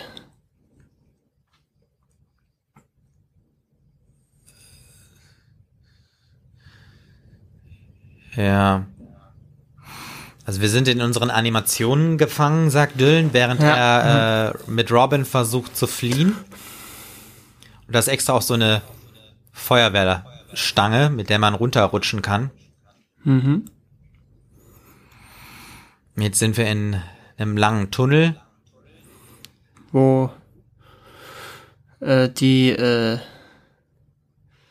die, äh, die Rebellen. Rebellen, Hochgehen, genau, ne? die Rebellen äh, sowohl ähm, äh, äh, deutsche Erster Weltkrieg sein könnten, als Mhm, auch äh, Rastafarians. Ja. Und Robin hat jetzt Sarah wieder äh, gesehen, also glaubt sie gesehen zu haben. Und äh, Dylan meint nur zu ihr, lassen Sie sie, seien Sie einfach stolz auf sie, dass sie sich den Rebellen angeschlossen hat.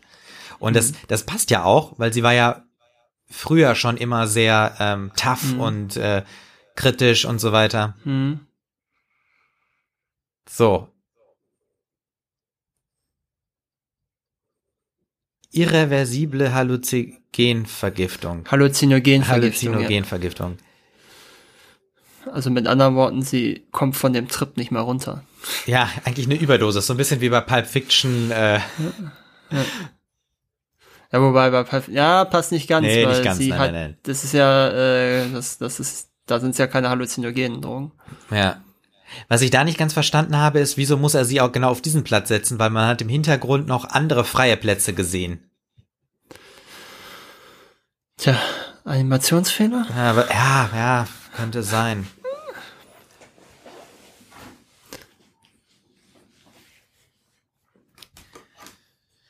Also generell ist es ja mit der Animation äh, so ein Thema gewesen, weil äh, Walt Smith Bashir war ja auch schon ein Zeichentrickfilm Mhm. oder ein animierter Film und ähm, man muss wohl davon ausgehen, dass äh, Fullman das Geld auch ein gutes Stück weit nur überhaupt zusammenbekommen hat mit dem oder mit der Ankündigung eben eine entsprechend, äh, entsprechende Tricksequenzen auch einzuführen. Ah ja, okay. Ja. Jetzt äh, kam Jeff Green und hat sich nochmal als Miramount Police vorgestellt. Das heißt, äh, wir haben das ja eben schon mal einmal quasi im Traum gesehen. Und wir sehen auch, dass der Reef Bobs. äh, Reef Bobs, genau, dass der Reef Bobs überlebt hat. Er hat äh, eine äh, Verbindung am Kopf. Hm. Ist die Frage, ähm, weil das in der Cartoon-Welt nicht geht, erschossen, oder weil man in der Cartoon-Welt sowas überleben kann, oder weil man, äh, oder weil er halt nur einen Streifschuss hatte. Das ist eine gute Frage. Das wissen wir nicht. Aber jedenfalls stürzt der Hubschrauber jetzt. Aber ne, ist wieder Ah. so eine, ist wieder eine Sequenz, ne? Ja, genau. Traumsequenz gewesen mit der Ja. Police. Genau, ja. Fand ich es auch schön, dass er Dylan Trueliner heißt. Das hört sich ja so ein bisschen an wie auch, äh, also der, der die wahre Geschichte erzählt. Also Trueliner. Und das sagt er ja auch. Ich bin der Animator, der äh, äh, Robin Wright 20 Jahre lang quasi gemacht hat. Also was ist das denn auch, auch für ein See? Also das ist, Es, ich glaube, das soll die Kanalisation sein, ne? Ah, wo, wo das ganze ähm, verbrauchte Gift sozusagen ankommt. Also auch das Abwasser Ja. mit, äh, wo, wo die ganzen. Ja. Ja, so glaube ich. Weil das sind ja alles diese Röhrensysteme da im Hintergrund. Mhm. Ne, es Und das würde auch, es taucht wohl auch bei der, bei dem Roman auf, dass man da über die Kanalisation irgendwo rausfliegt, äh, flieht. Also ähm, ja, würde auch passen dann dazu, Ja, dass das das, die Kanalisation ist. das ist richtig. Und es hat natürlich auch so ein bisschen was wie sinkendes Schiff, ne? Also wenn man sozusagen unten ähm, drin ist im Bauch des Schiffes, ne? Mhm. Und äh, das Wasser steigt sozusagen. Ja, und gleichzeitig auch so eine Raumfahreroptik mit den, äh, mit diesen Blasen, die die beiden jetzt zwar Mhm. nicht mehr anhaben, aber die Genau, anderen ja. ja, noch alle Ja. tragen. Und jetzt äh, ist ein Rohr runtergestürzt und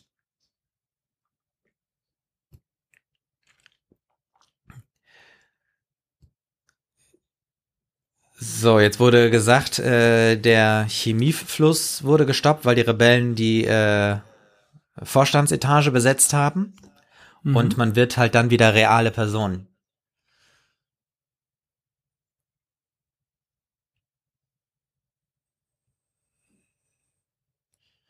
Jetzt hat Robin gefragt, woher weiß ich, dass ich träume?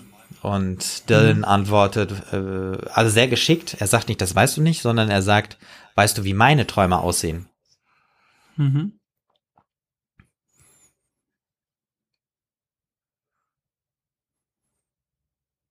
Auch diese Kakerlaken, ne? Das ist ähm, auch immer, die tauchen immer wieder auf. Ja, ja, ja.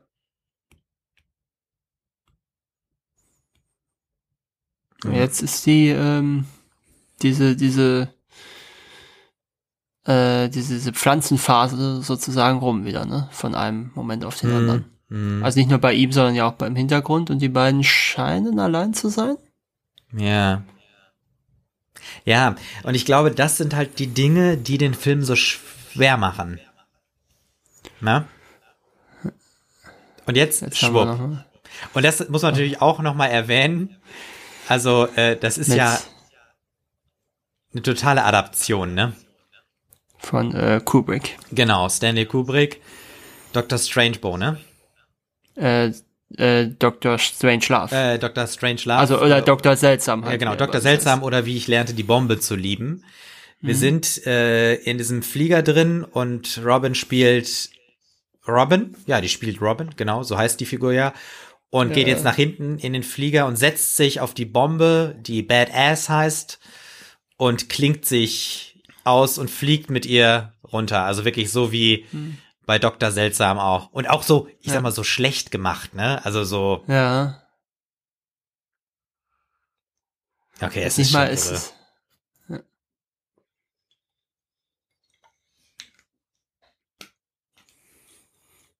So, jetzt ist Rob, Robin auf einmal alleine und jetzt kommen Taucher und wir erkennen, es ist Wieder wieder Jeff. Huston? Ja. Ja, äh.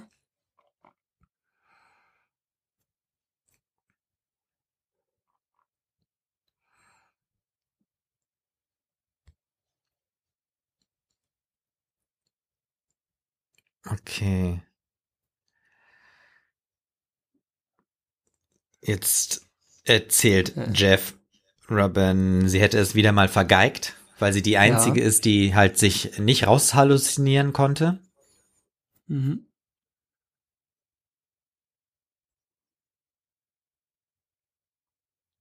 Und jetzt äh, wird Jeff auch wirklich ziemlich hart.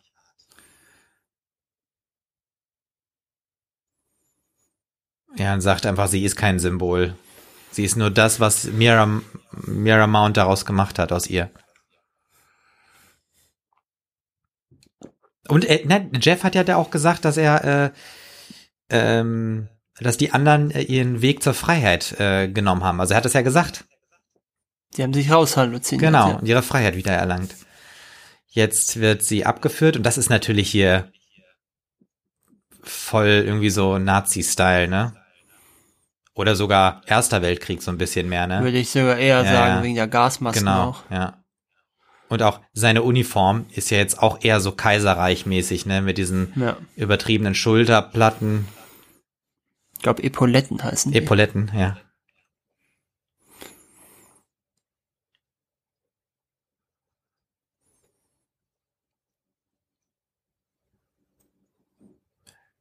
Ja, sie will raus aus der Halluzination und bittet Jeff äh, um eine Kugel in den Kopf.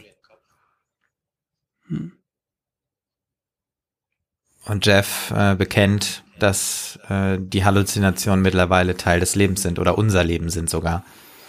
Trotzdem erschießt er sie direkt. Sie fällt vom Hoteldach runter. Und ist das jetzt Chopin, was wir hören? Nee, der kommt erst später, glaube ich, bei, ähm, bei den Drachen wieder. Wenn Okay, sie nachher ja. die Drachen steigen lassen. So.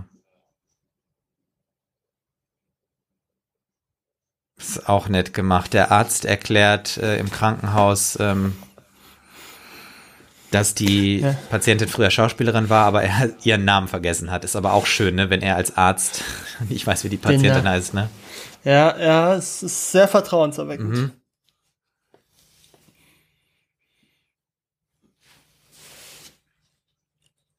Es wird auch gesagt, dass ihr Fall hoffnungslos ist. Also sie hat scheinbar eine, eine Halluzinogen-Überdosis, ne, und kommt deswegen aus dieser Welt Mhm. nicht mehr raus. Und deswegen äh, entscheidet man sich, weil man ihr nicht helfen kann, sie jetzt einzufrieren, um ihr dann später helfen zu können. Mhm. So, das, ist auch wieder, der, der Kameramann, ne? der, ja, genau, der sie gescannt hat. genau. Er lässt sie jetzt in dieses, ja, sieht eigentlich aus wie so ein Loch in einem Eissee, ne? Wo sie reingelassen Ja. wird. So. Hat auch ein bisschen was von Schneewittchen mit dem gläsernen Sarg. Stimmt, ja. Und wir sind jetzt in so einer Eislandschaft und Robin wartet äh, durch diese neblige, öde Landschaft und friert scheinbar auch. Und wir hören den Wind rauschen und sehen am Horizont diesen einzelnen roten Drachen. Genau. Und sie sieht auch Aaron. Und sie ruft ihn. Aber er ist, ja, nee, jetzt kommt er doch. Aber er war nämlich gerade eben schon an ihr vorbeigezogen. Genau. Und man sieht, also Aaron ist gealtert. Also er ist erwachsen geworden. Äh. Und Aaron fragt seine Mutter, "Ja, natürlich habe ich dich gehört, was ist daran so seltsam? Und jetzt gleiten sie beide zusammen, gezogen von dem Drachen, über diesen Eissee. Ähm, Robin ist barfuß und man sieht sogar auch, dass sie scheinbar die Füße blutig hat, ne? Sie zieht so eine Blutspur hinter sich her auf dem Eis. Das Eis bricht auch. Und sie ja, fahren in so eine Höhle rein. Tja. Und Ronald Reagan ist jetzt also der Nachrichtensprecher in dieser Welt. Genau. Und er hat äh, beim Wetterbericht sich dafür entschuldigt, dass es äh, eine Asymmetrie bei den Regenbogen gab und die Wettergesellschaft sich dafür entschuldigt.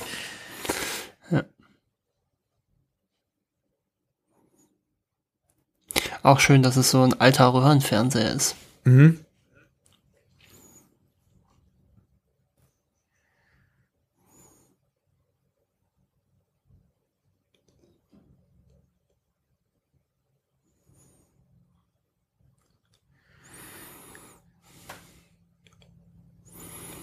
Also das ist auch irgendwie eine komische Szene, ne? Ja, ich frage mich, ob das Grace Jones sein soll. Also ich hatte auch, ich hatte auch wieder äh, so eine so eine Idee äh, ganz am Anfang der Szene. Das sah so ein bisschen aus wie 2001, wenn äh, der Monolith in einem Krankenzimmer steht.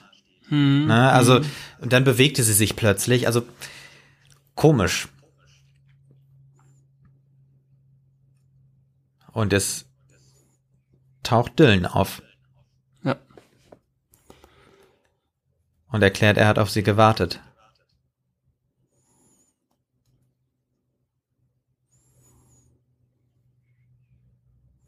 Das Interessante ist, es gibt es ja wirklich schon. Dieses, ähm, dass sich Leute einfrieren lassen, also wenn sie äh, kurz nachdem sie gestorben sind, in der Hoffnung, dann äh, später ähm, die Medizin so weit zu haben, dass sie wieder äh, zurückgeholt werden können. Okay. Das ist wirklich ganz, Kurz ganz nachdem gruselig. sie gestorben Ja, sind. kurz nachdem sie gestorben sind, ähm, also unmittelbar nach dem Sterben. Äh, und dann werden sie irgendwie auch eingefroren und irgendwie in so Bassins gelegt und irgendwo in, ich glaube in den USA stehen die, gelagert. Das ist so eine Firma. Und dann irgendwann, wenn es soweit sein sollte, können die wohl wiedergeholt werden. Das ist zumindest die Idee. Ah ja. Ja, also wirklich sehr, sehr gruselig. Kann ich mir zwar nicht vorstellen, weil ich glaube, also mich würde ja interessieren, wie die gefroren werden, weil eigentlich müsste es, eigentlich dürfte ja schon dieser Gefrierprozess zu viele Schäden anrichten auf Ja, lange Sicht. ja, das ist auch das, was die Kritiker äh, sagen, dass das wohl irgendwie nicht wirklich ähm, funktioniert, aber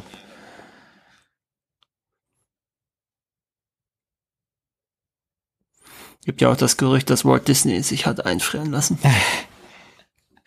auch schön. Der Dylan erklärt jetzt äh, der Robin, dass er sie ihr helfen möchte auf ihrer Suche nach Aaron. Und sie verlassen auch, ich würde jetzt auch mal, ist das ein Krankenhaus oder Sanatorium oder was auch immer?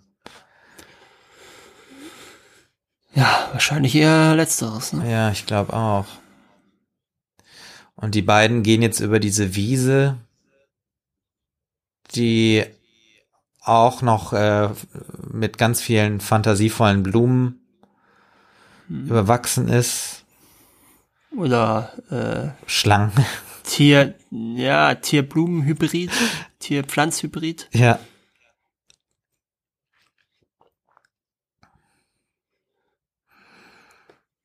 Man muss auch mal den, den Ton erwähnen, der auch sehr schön ist, ne? Wie sich diese Pflanzen so äh, mit ihren Geräuschen bewegen. Auch sehr interessant, Zeit ist etwas Subjektives. Ne? Mhm, mhm.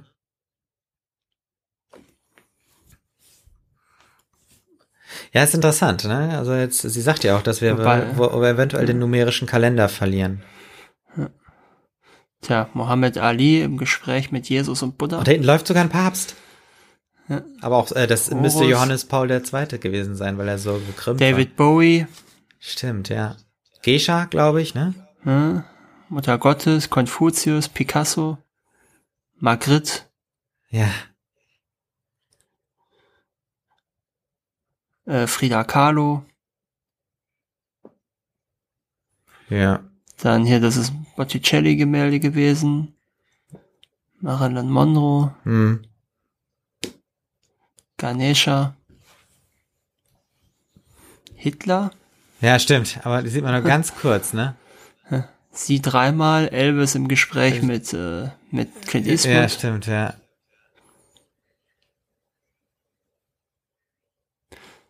Das ist, also visuell ist das schon interessant. Ne? Ja, das ja, will ja, ich jetzt ja, nicht in ja. Abrede Ja. stellen. Ja. Ähm, es verliert sich mir meiner Ansicht nach nur so ein bisschen, nachdem er ja sehr down to earth angefangen hat, eigentlich Ja. mit sehr, Das stimmt, aber ich glaube, es ist notwendig, diese Welt so bizarr zu beschreiben, weil im Prinzip ist das ja die perfekte Welt. Ne, oder, verrückter Hutmacher war da gerade und äh, wie heißt, weiß jetzt nicht mehr, wer der andere war. ja, weiß ich auch nicht.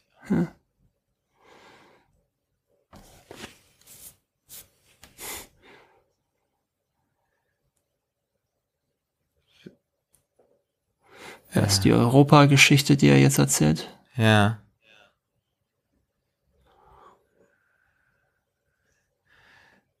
Ja, es ist, äh, man muss sagen, es ist, ähm, man merkt das jetzt auch an dieser Stelle, es ist doch schon sehr, sehr anstrengend, dem auch, äh, sag ich mal, zu folgen. Vielleicht nutzen wir auch mal den, den Moment, während wir hier die Europageschichte sehen, ähm, um über Preise zu sprechen.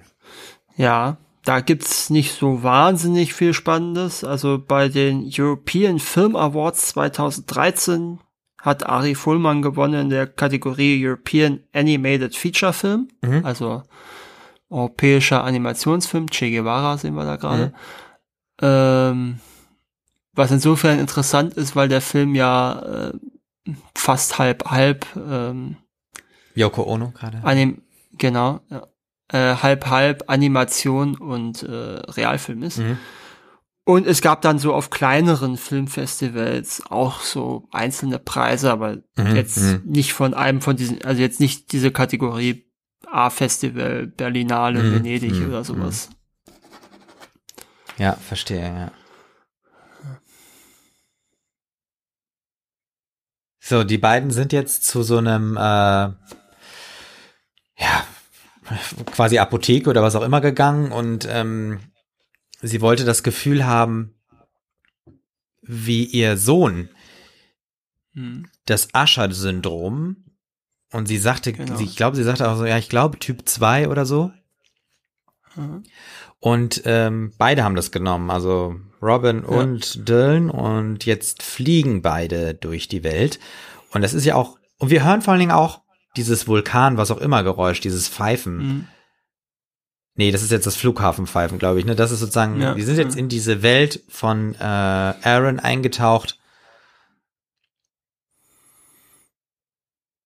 Und im Prinzip träumen die vom Fliegen, also so wie die Gebrüder Wright ja Mhm. auch immer geträumt haben vom Fliegen. Ja. Da gab's ursprünglich auch noch mal ein bisschen was Größeres mit dem Bezug, wo dann er irgendwie so ein Modell der Gebrüder, also des Flugzeugs der Gebrüder Wright bauen wollte. Mhm. Das hat man dann rausgenommen. gelassen, ja. ja dann, deswegen hat man wahrscheinlich den Gleiter genommen, den, äh, den Al für Aaron mitbringt. Wie generell ungefähr eine Stunde aus dem Film rausgeschnitten wurde. Oh, Also und zwar und zwar äh, wohl ungefähr 28 Minuten Realfilm und 28 Minuten Zeichentrick. oh, da ist echt noch richtig viel drin. Ja, und trotzdem ist er noch so, ich sag mal, überladen, ne, an, äh, an Aspekten. Und hat auch durchaus Längen. Also ich fand zum Beispiel jetzt ist so ein Moment, wo wir durchaus eine gewisse Länge haben. Ja, okay, ja, ja, weil ähm, jetzt fliegen sie wieder los. Auch diese ganze Annäherung zwischen den beiden Die bleibt lange, ja letztendlich, die bleibt ja auch ohne Konsequenz, weil wir ja später in der Realfilmwelt begegnen sie sich ja nicht mehr. Ja, Ja. Und äh, das ist natürlich äh, der Flughafen. ist das Berlin-Tempelhof? Yep. Das erkennt man ja echt gut. Das ist ja echt interessant. Ja. Später sind wir ja wieder da bei den Ja, stimmt. auch ja, einmal. ja, ja, richtig. Und natürlich äh, die Musik äh, Forever Young. Mhm. Was natürlich auch äh, eine gewisse äh, Anspielung auch auf die Thematik des Films sicherlich hat. Mhm. Konservieren, Alter. Mhm. Genau.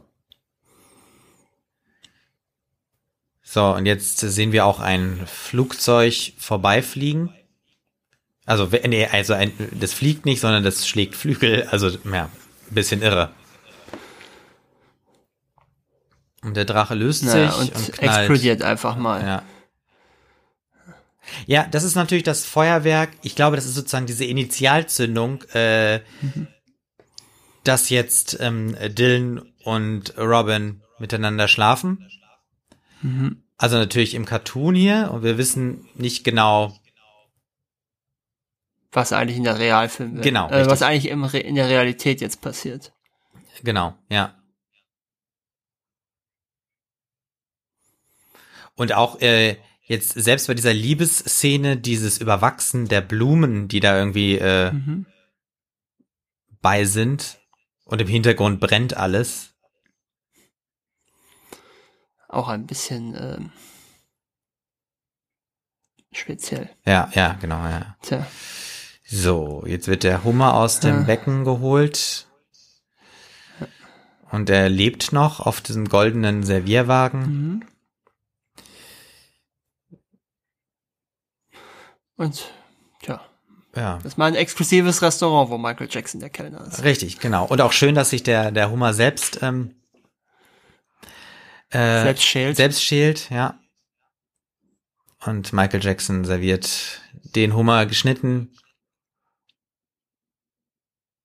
Jetzt stellt Robin die Frage, was ist, wenn ich an dieser Chemieparty nicht äh, teilnehmen möchte? Und, und Dylan erklärt ja, du kannst, ja, kannst es eigentlich nicht.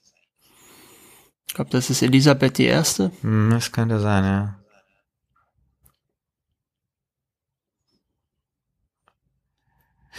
Interessant ist auch, dass Dylan das wieder alles weiß, ne? Also auf der anderen Seite Mhm. sind die, die nicht rüber gewechselt sind. Wir haben wieder dieses Rasierapparat-Mikrofon. Ja.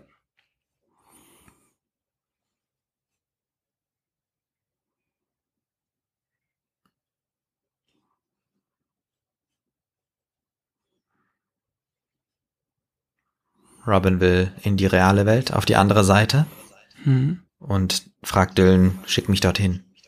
Die Frage ist natürlich wirklich, also das ist, das frage ich mich wirklich, warum weiß Dylan das? Also natürlich, er muss es wissen, damit er es Robin erzählen kann.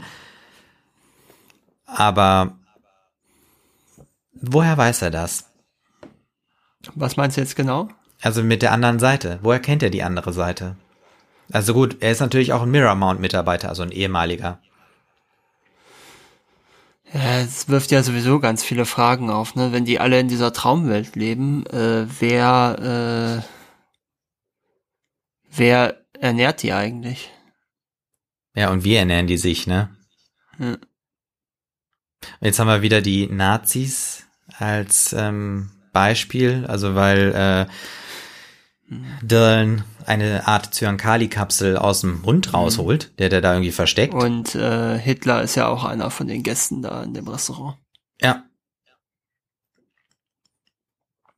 Da erzählen wir ihn von hinten einmal. ah, wo war er? Ich habe ihn nicht gesehen. Das war der mit dem, mit dem, der Leoparden? den nackten Rücken hatte. ah, ja. okay.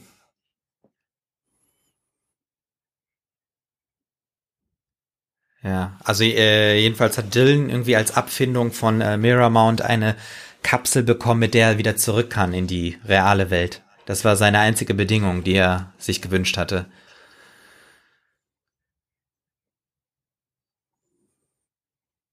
Und jetzt auch interessant, es ist schwarz und weiß, ne? Also die beiden im Kontrast, das muss man auch mal kurz erwähnen. Ja. Also äh, Dylan hat die schwarzen Haare, Robin die weißen. Robin trägt ein schwarzes Kleid, Kleid äh, Dylan ein, äh, ein, ein, ein weißes Hemd. Mir fällt gerade auch auf, dass das Gewölbe was sehr ähm, anatomisches hat. Was wir jetzt, also ich weiß nicht, ob wir es nochmal sehen, aber es hatte was von Ja. einem von der Wirbelsäule, ne? Ah, richtig. Und Ja, auch diese genau. Adern überall, ne? Genau, genau. Ja, ja. Anatomisch finde ich gut. Gut, gut, ja. Und gleichzeitig auch so ein bisschen äh, von so einem Kirchenschiff, ne? Ja, ja, klar. Da, da spricht man ja auch nicht umsonst vom Kreuzrippengewölbe. Mhm. Super. Ja. Also das ist auch was, selbst im Visuellen ist das Ding unglaublich vollgestopft, ne? So. Hm. Also vollgestopft würde ich wirklich sagen. Also es Ja, ja, ja. Ich Überladen meine, diese, Ende. diese Gruppensequenzen, da ist wieder Tom Cruise. Diese Ja. Gruppensequenzen sind ja schon, sind ja schon fast Wimmelbilder. ja. Ja. Und da, der Barkeeper ist wieder ähm, der, Ach man. der, der Wachmann, genau. Und er hat ja gesagt, ne, sie können erst wieder raus, kurz bevor sie mich sehen. Ja, stimmt. Ja, ja, ja, das stimmt. Und jetzt kommt wirklich was ganz, ganz Interessantes. Also wir sehen ja schon, die Farben werden, das, soll das wohl Jeanne d'Arc sein da, die wir jetzt gerade aus dem Bild rausgehen? Cindy Lauper ist das, glaube ich, da ich ganz links genau. jetzt. also hier jetzt, die Farben werden ja schon weniger, ne? Und jetzt haben Ja, sie einfach mit dem Schnitt gelöst. Und ich muss bei diesem Schnitt sagen, ich habe das Gefühl, dass die das auch mit einer Blende versucht haben. Aber das hat nicht Mhm. funktioniert. Und deswegen haben sie den Schnitt genommen. Und ich muss sagen, dass, also wenn es so war, war es die richtige Entscheidung. Also weil es kommt wirklich sehr, sehr abrupt und man denkt ja, dass eigentlich so eine, also so ein Medikament Zeit braucht zum Wirken. Aber eigentlich hängt das ja auch mit dem Bewusstsein zusammen. Und das ist sozusagen wie der Aha-Moment, wo einem sozusagen die Illusion genommen wird. Also wirklich, als ob die Illusion zerbricht und mit einmal ist sie, wie ist man, hat man sozusagen wieder den klaren Blick und ist da. Und Robin läuft durch diese reale Welt, wo sie nur völlig verwahrloste Menschen sieht. Und, und, Genau. und alle irgendwie nur so starr irgendwie nach vorne gucken und keiner, also die wirkliche Welt ist wirklich völlig runtergekommen. Aber man weiß auch gar nicht genau, wofür sie anstehen. Wahrscheinlich für, äh, für, für diese Drogenwelt, aus der sie kommt, scheinbar. Ja. Und jetzt liegt da auch eine Miramount-Mitarbeiterin in einem Schutzanzug.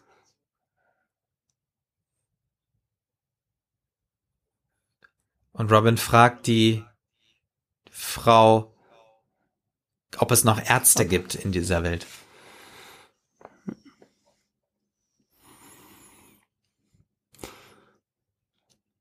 So, das soll wahrscheinlich so, ja, wir sehen ja Los Angeles hinten auf dem äh, Straßenschild. Ja. Und das ist so ein bisschen diese Cable Car, oder?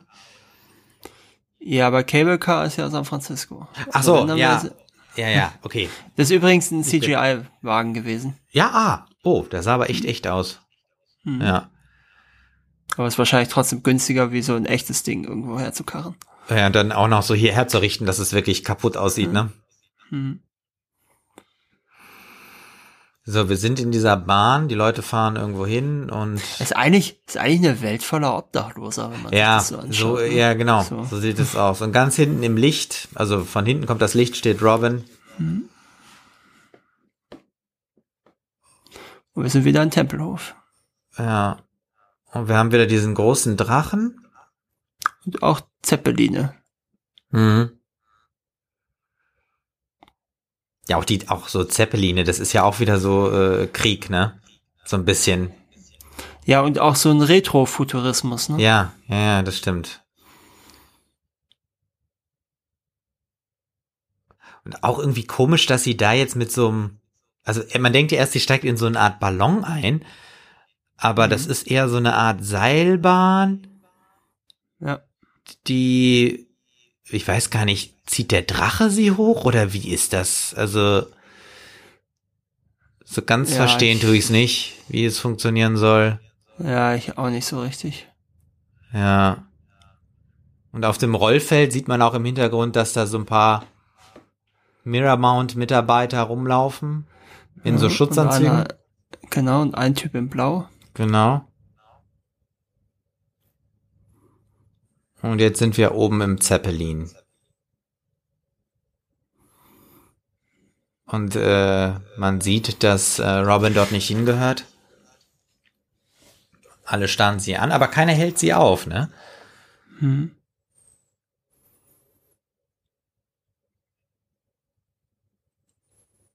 Ich finde aber auch, guck mal hier, wie diese Miramount-Leute in diesen Anzügen, das hat schon was äh, Nazihaftes, ne? Ja, ja, ja, das ist auch bewusst so voller Anspielungen darauf. Ähm, das sind übrigens diese Realfilm-Szenen wurden übrigens mit ganz ziemlichem Low Budget gedreht wohl. Ah, okay. Und äh, Babelsberg, kann das sein?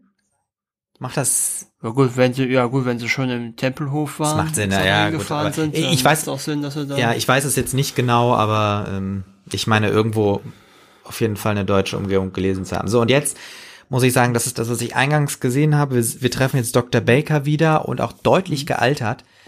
Das ist so für mich der Moment, wo ich das realisiere. Und zum Beispiel auch, Mhm. dass er kein Aquarium mehr hat, sondern auch nur ein Bild von Fischen äh, an der Wand. Mhm. Da wurde für mich diese zeitliche Dimension am deutlichsten. Das ist so ein bisschen auch, was Okay. wir auch bei Interstellar oder sonstigen Filmen kennen, dieses Wiedersehen zum Ende des Films hin. Mhm. Dass man alte Bekannte wieder trifft und damit erst wirklich begreift, was eigentlich an Zeit passiert ist. Bei, bei Robin selbst habe ich das gar nicht so wahrgenommen, weil ähm, sie sieht auch einfach älter aus, weil sie halt einfach da so so, so mit den Klamotten und allem, also sie ist ja auch in dieser, in dieser realen Welt völlig verwahrlost, ne? Ja. Ja, es ist ja auch nicht so ganz klar, wie viel Zeit jetzt eigentlich. Es ist ja nochmal offenkundig eine ganz andere Welt als die Zeit, bevor sie in dem Hotel eingecheckt hat. Ne? Mhm.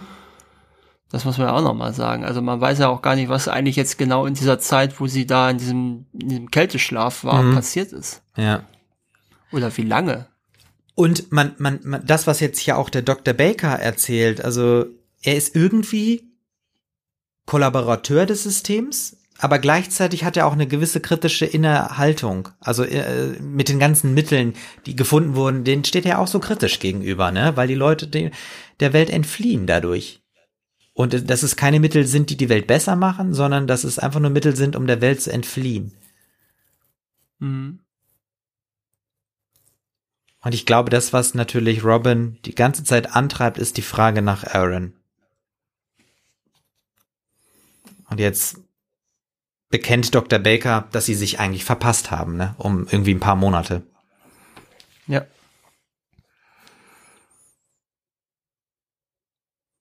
Okay, 19 Jahre hat er darauf gewartet, dass sie zurückkommen. Hm. Das heißt, theoretisch sind wir 40, fast Ja. 40 Jahre nach den ersten Szenen des Films. Oder nach dem ersten Segment. Ja. Ja. Aaron wollte die ganze Zeit in seiner Welt bleiben und nicht in diese Mirrormount-Welt wechseln. Und Dr. Baker hat dann eigentlich letztendlich Aaron dazu überredet, zu wechseln.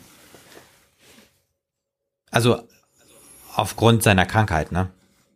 Mhm. muss man ja sagen. Und sie haben sich halt um sechs Monate verpasst. Ah, es ist schon ärgerlich.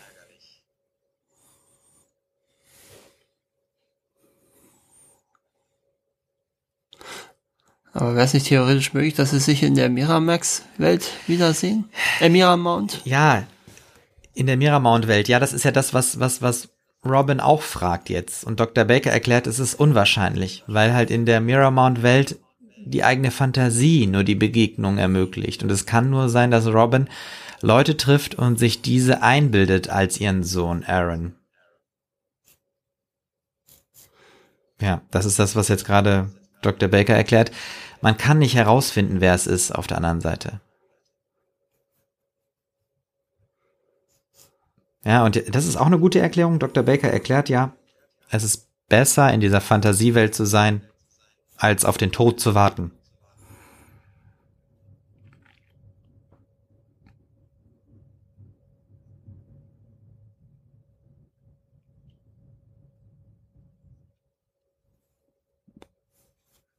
Und Dr. Baker klärt auch auf, dass ähm, Robin nicht dorthin zurückkehren kann, wo sie herkommt, weil der Ort gar nicht existierte. Also es ist eine Erfindung ihrer selbst.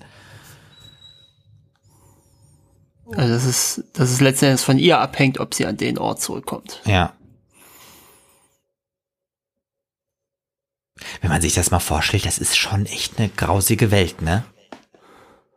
Also, Die, die reale Welt jetzt, oder was? ja, beides. Oder Also, die also die, die ganze Welt der Geschichte. Also die Leute voller Drogen und sie halluzinieren sich ihre Welt so, wie sie ihnen gefällt oder nicht gefällt. Wei- weiß man nicht. Es ist einfach nur alles so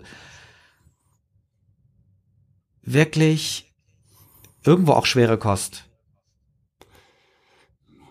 Ja, auf der anderen Seite ähm, scheint ja offenkundig diese andere Welt, also die Realität, ähm, äh, ja, ein Raum gewesen zu sein, in dem es starke äh, Umwälzungen gab. Wenn, also jetzt würde ich sagen, ist Mara Mount auch tatsächlich irgendwie so eine Art Staatsmacht geworden. Mhm.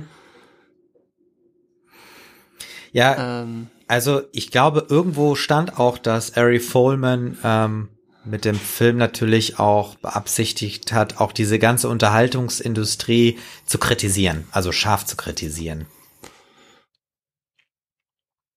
Weil man muss ja fairerweise sagen, zum Beispiel dieser Film, es ist ja keine leichte Kost in dem Sinne. Das ist ja schon was sehr Anspruchsvolles. Und es ist eben nicht zumindest will's das sein. Sagen. ja, genau, es will, das will es sein, ja, das ist, äh, das ist richtig. Und Robin kehrt zurück in die, in die Welt und trifft sie ihre Mutter oder was sollte das gerade gewesen sein? Oder wird sie wieder geboren jetzt? Verstehst du, was ich Ach meine? so, ja. Ja, vielleicht wird sie wiedergeboren und sie sieht in einem äh, Studio vielleicht die Arbeit ihrer Mutter oder sie merkt, wie die Aaron geboren wird. Das kann sein. Kann auch sein. Oder sie, sie, sie, sie, sie kriegt Aaron erneut. Ja, ja, ja. Das ist ja jetzt die Szene, die wir vorher hatten als Realfilm. Genau. Aaron äh, in dem Tonstudio von dem Dr. Baker. Und die Schwester Sarah taucht auf. Gibt Und jetzt Aaron haben wir tatsächlich mal eine, eine, eine Ich-Perspektive. Von Aaron, ne? Mhm. Und es ist das, was wir in der Realverfilmung am Anfang nicht gesehen haben. Wie Robin Sarah verabschiedet. Und die ja scheinbar in die große Welt hinaus fährt. Hm. Und die Mutter verlässt.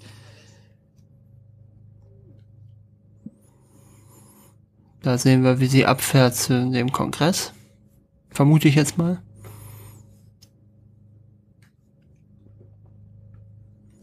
Genau.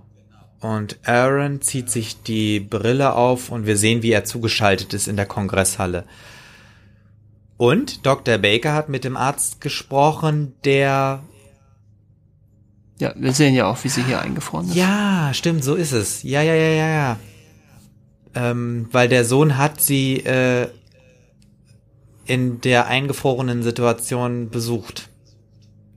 ja also aber- wir sehen im Prinzip.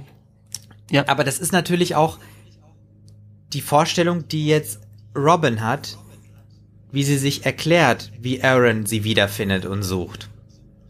hm. Ne, das wissen wir ja nicht. ja. Und sie stellt sich vor, wie Aaron zu Dr. Baker geht und sie sucht.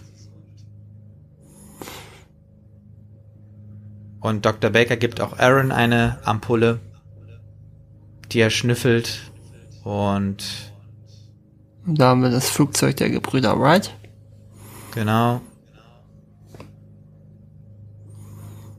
Das fliegt.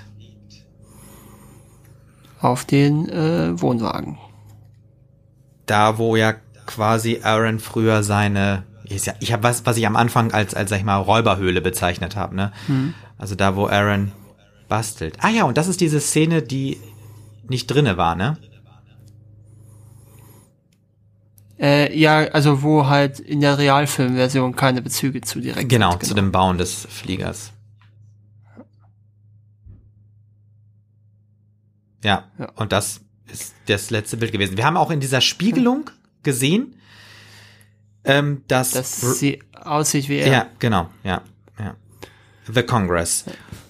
Wow. Genau. Und hier haben wir nochmal der Hinweis, äh, Hinweis, äh, Dass es auf dem Stanislav Lem Roman beruht. genau. Ja, ähm, ich würde gern noch ähm, einmal kurz ein Zitat anfügen. Sehr gerne. Aus der, aus der Filmbesprechung der FAZ damals, als ja, der Film rauskam. Sehr gerne. Also der Abspann läuft mittlerweile. Und genau. Die Namen. Ähm, und zwar, oh, Entschuldigung.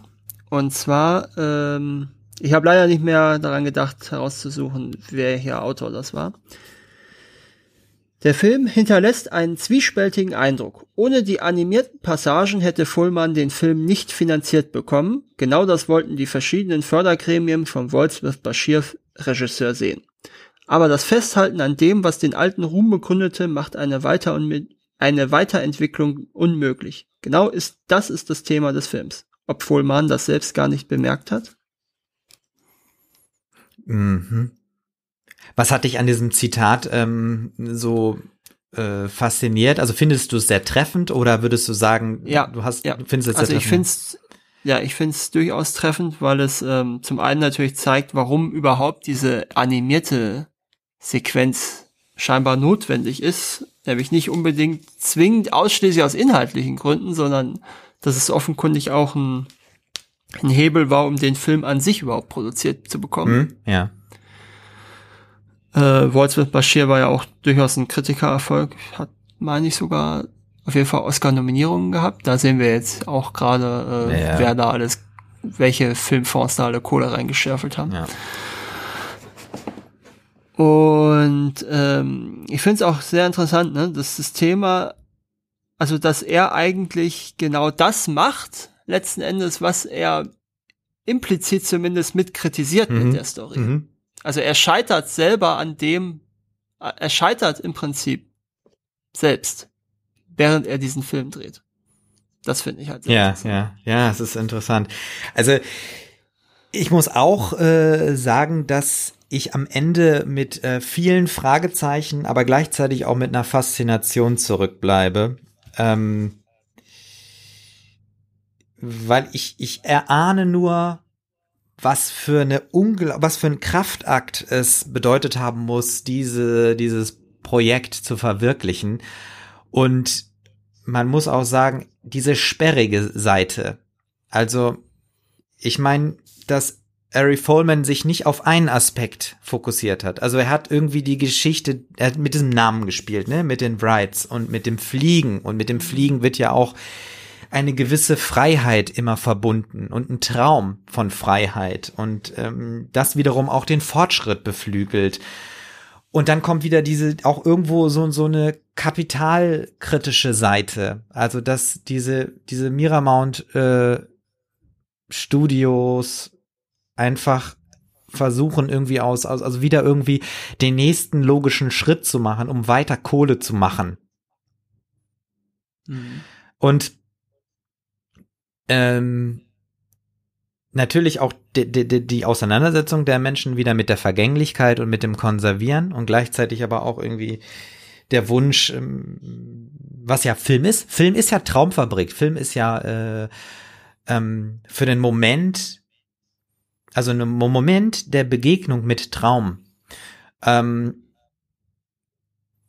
und belügen wir uns nicht mit Film auch selbst, weil wir, sag ich mal, auch der Illusion verfallen, äh, einem Moment der, der, der realen Welt und der realen Traumwelt Dem zu fliehen. Eskapismus.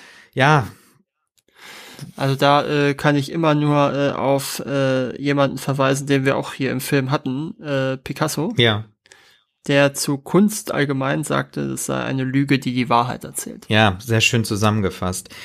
Also ich würde am Ende einfach nur sagen, Markus, äh, vielen Dank, dass wir diesen ja wirklich auch schweren Film zusammen besprochen haben. Und ich würde auch das, was ich am Anfang gesagt habe, noch mal ähm, auch noch mal wiederholen. Ich glaube, dass es wahrscheinlich bisher unser außergewöhnlichster Film war, den wir ge geschaut Mhm. haben, würde ich jetzt mal so behaupten. Ich meine, du kannst mir gerne widersprechen. Du hast es, du hast es ja auch schon für die Zukunft so propagiert. Das werde ich jetzt als äh, äh, Aufforderung ansehen und als Herausforderung. ja, dass wir gerne weiter auch uns an schwere Kost ranwagen. Ja, es muss ja nicht schwer sein, aber es soll ja ungewöhnlich sein. Ja, gerne. ich. Ich würde auch noch mal Ah, kurz keine, ja, keine Tiere wurden, Das- keine Tiere wurden äh, Ja. harmt während des Drehs. Also auch nicht die, die, die, die bösen Hunde von dem Wachmann am Flughafen, ne?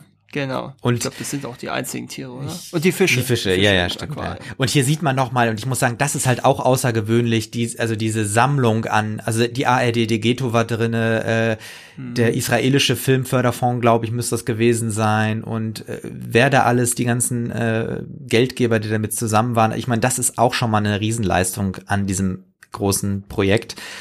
Ähm, Medienboard Berlin-Brandenburg. Genau, die nochmal den Verleih nochmal auch explizit gefördert hat. Das ist ja nochmal eine Sonderförderung, ne? Also nicht nur den mhm. Film herstellen, sondern auch dann die Verbreitung und die Distribution vom ja. Film.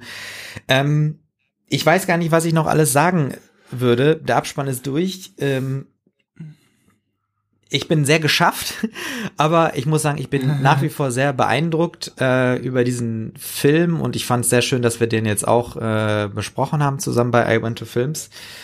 Und ja. äh, wenn du noch ein abschließendes Wort hast, gerne.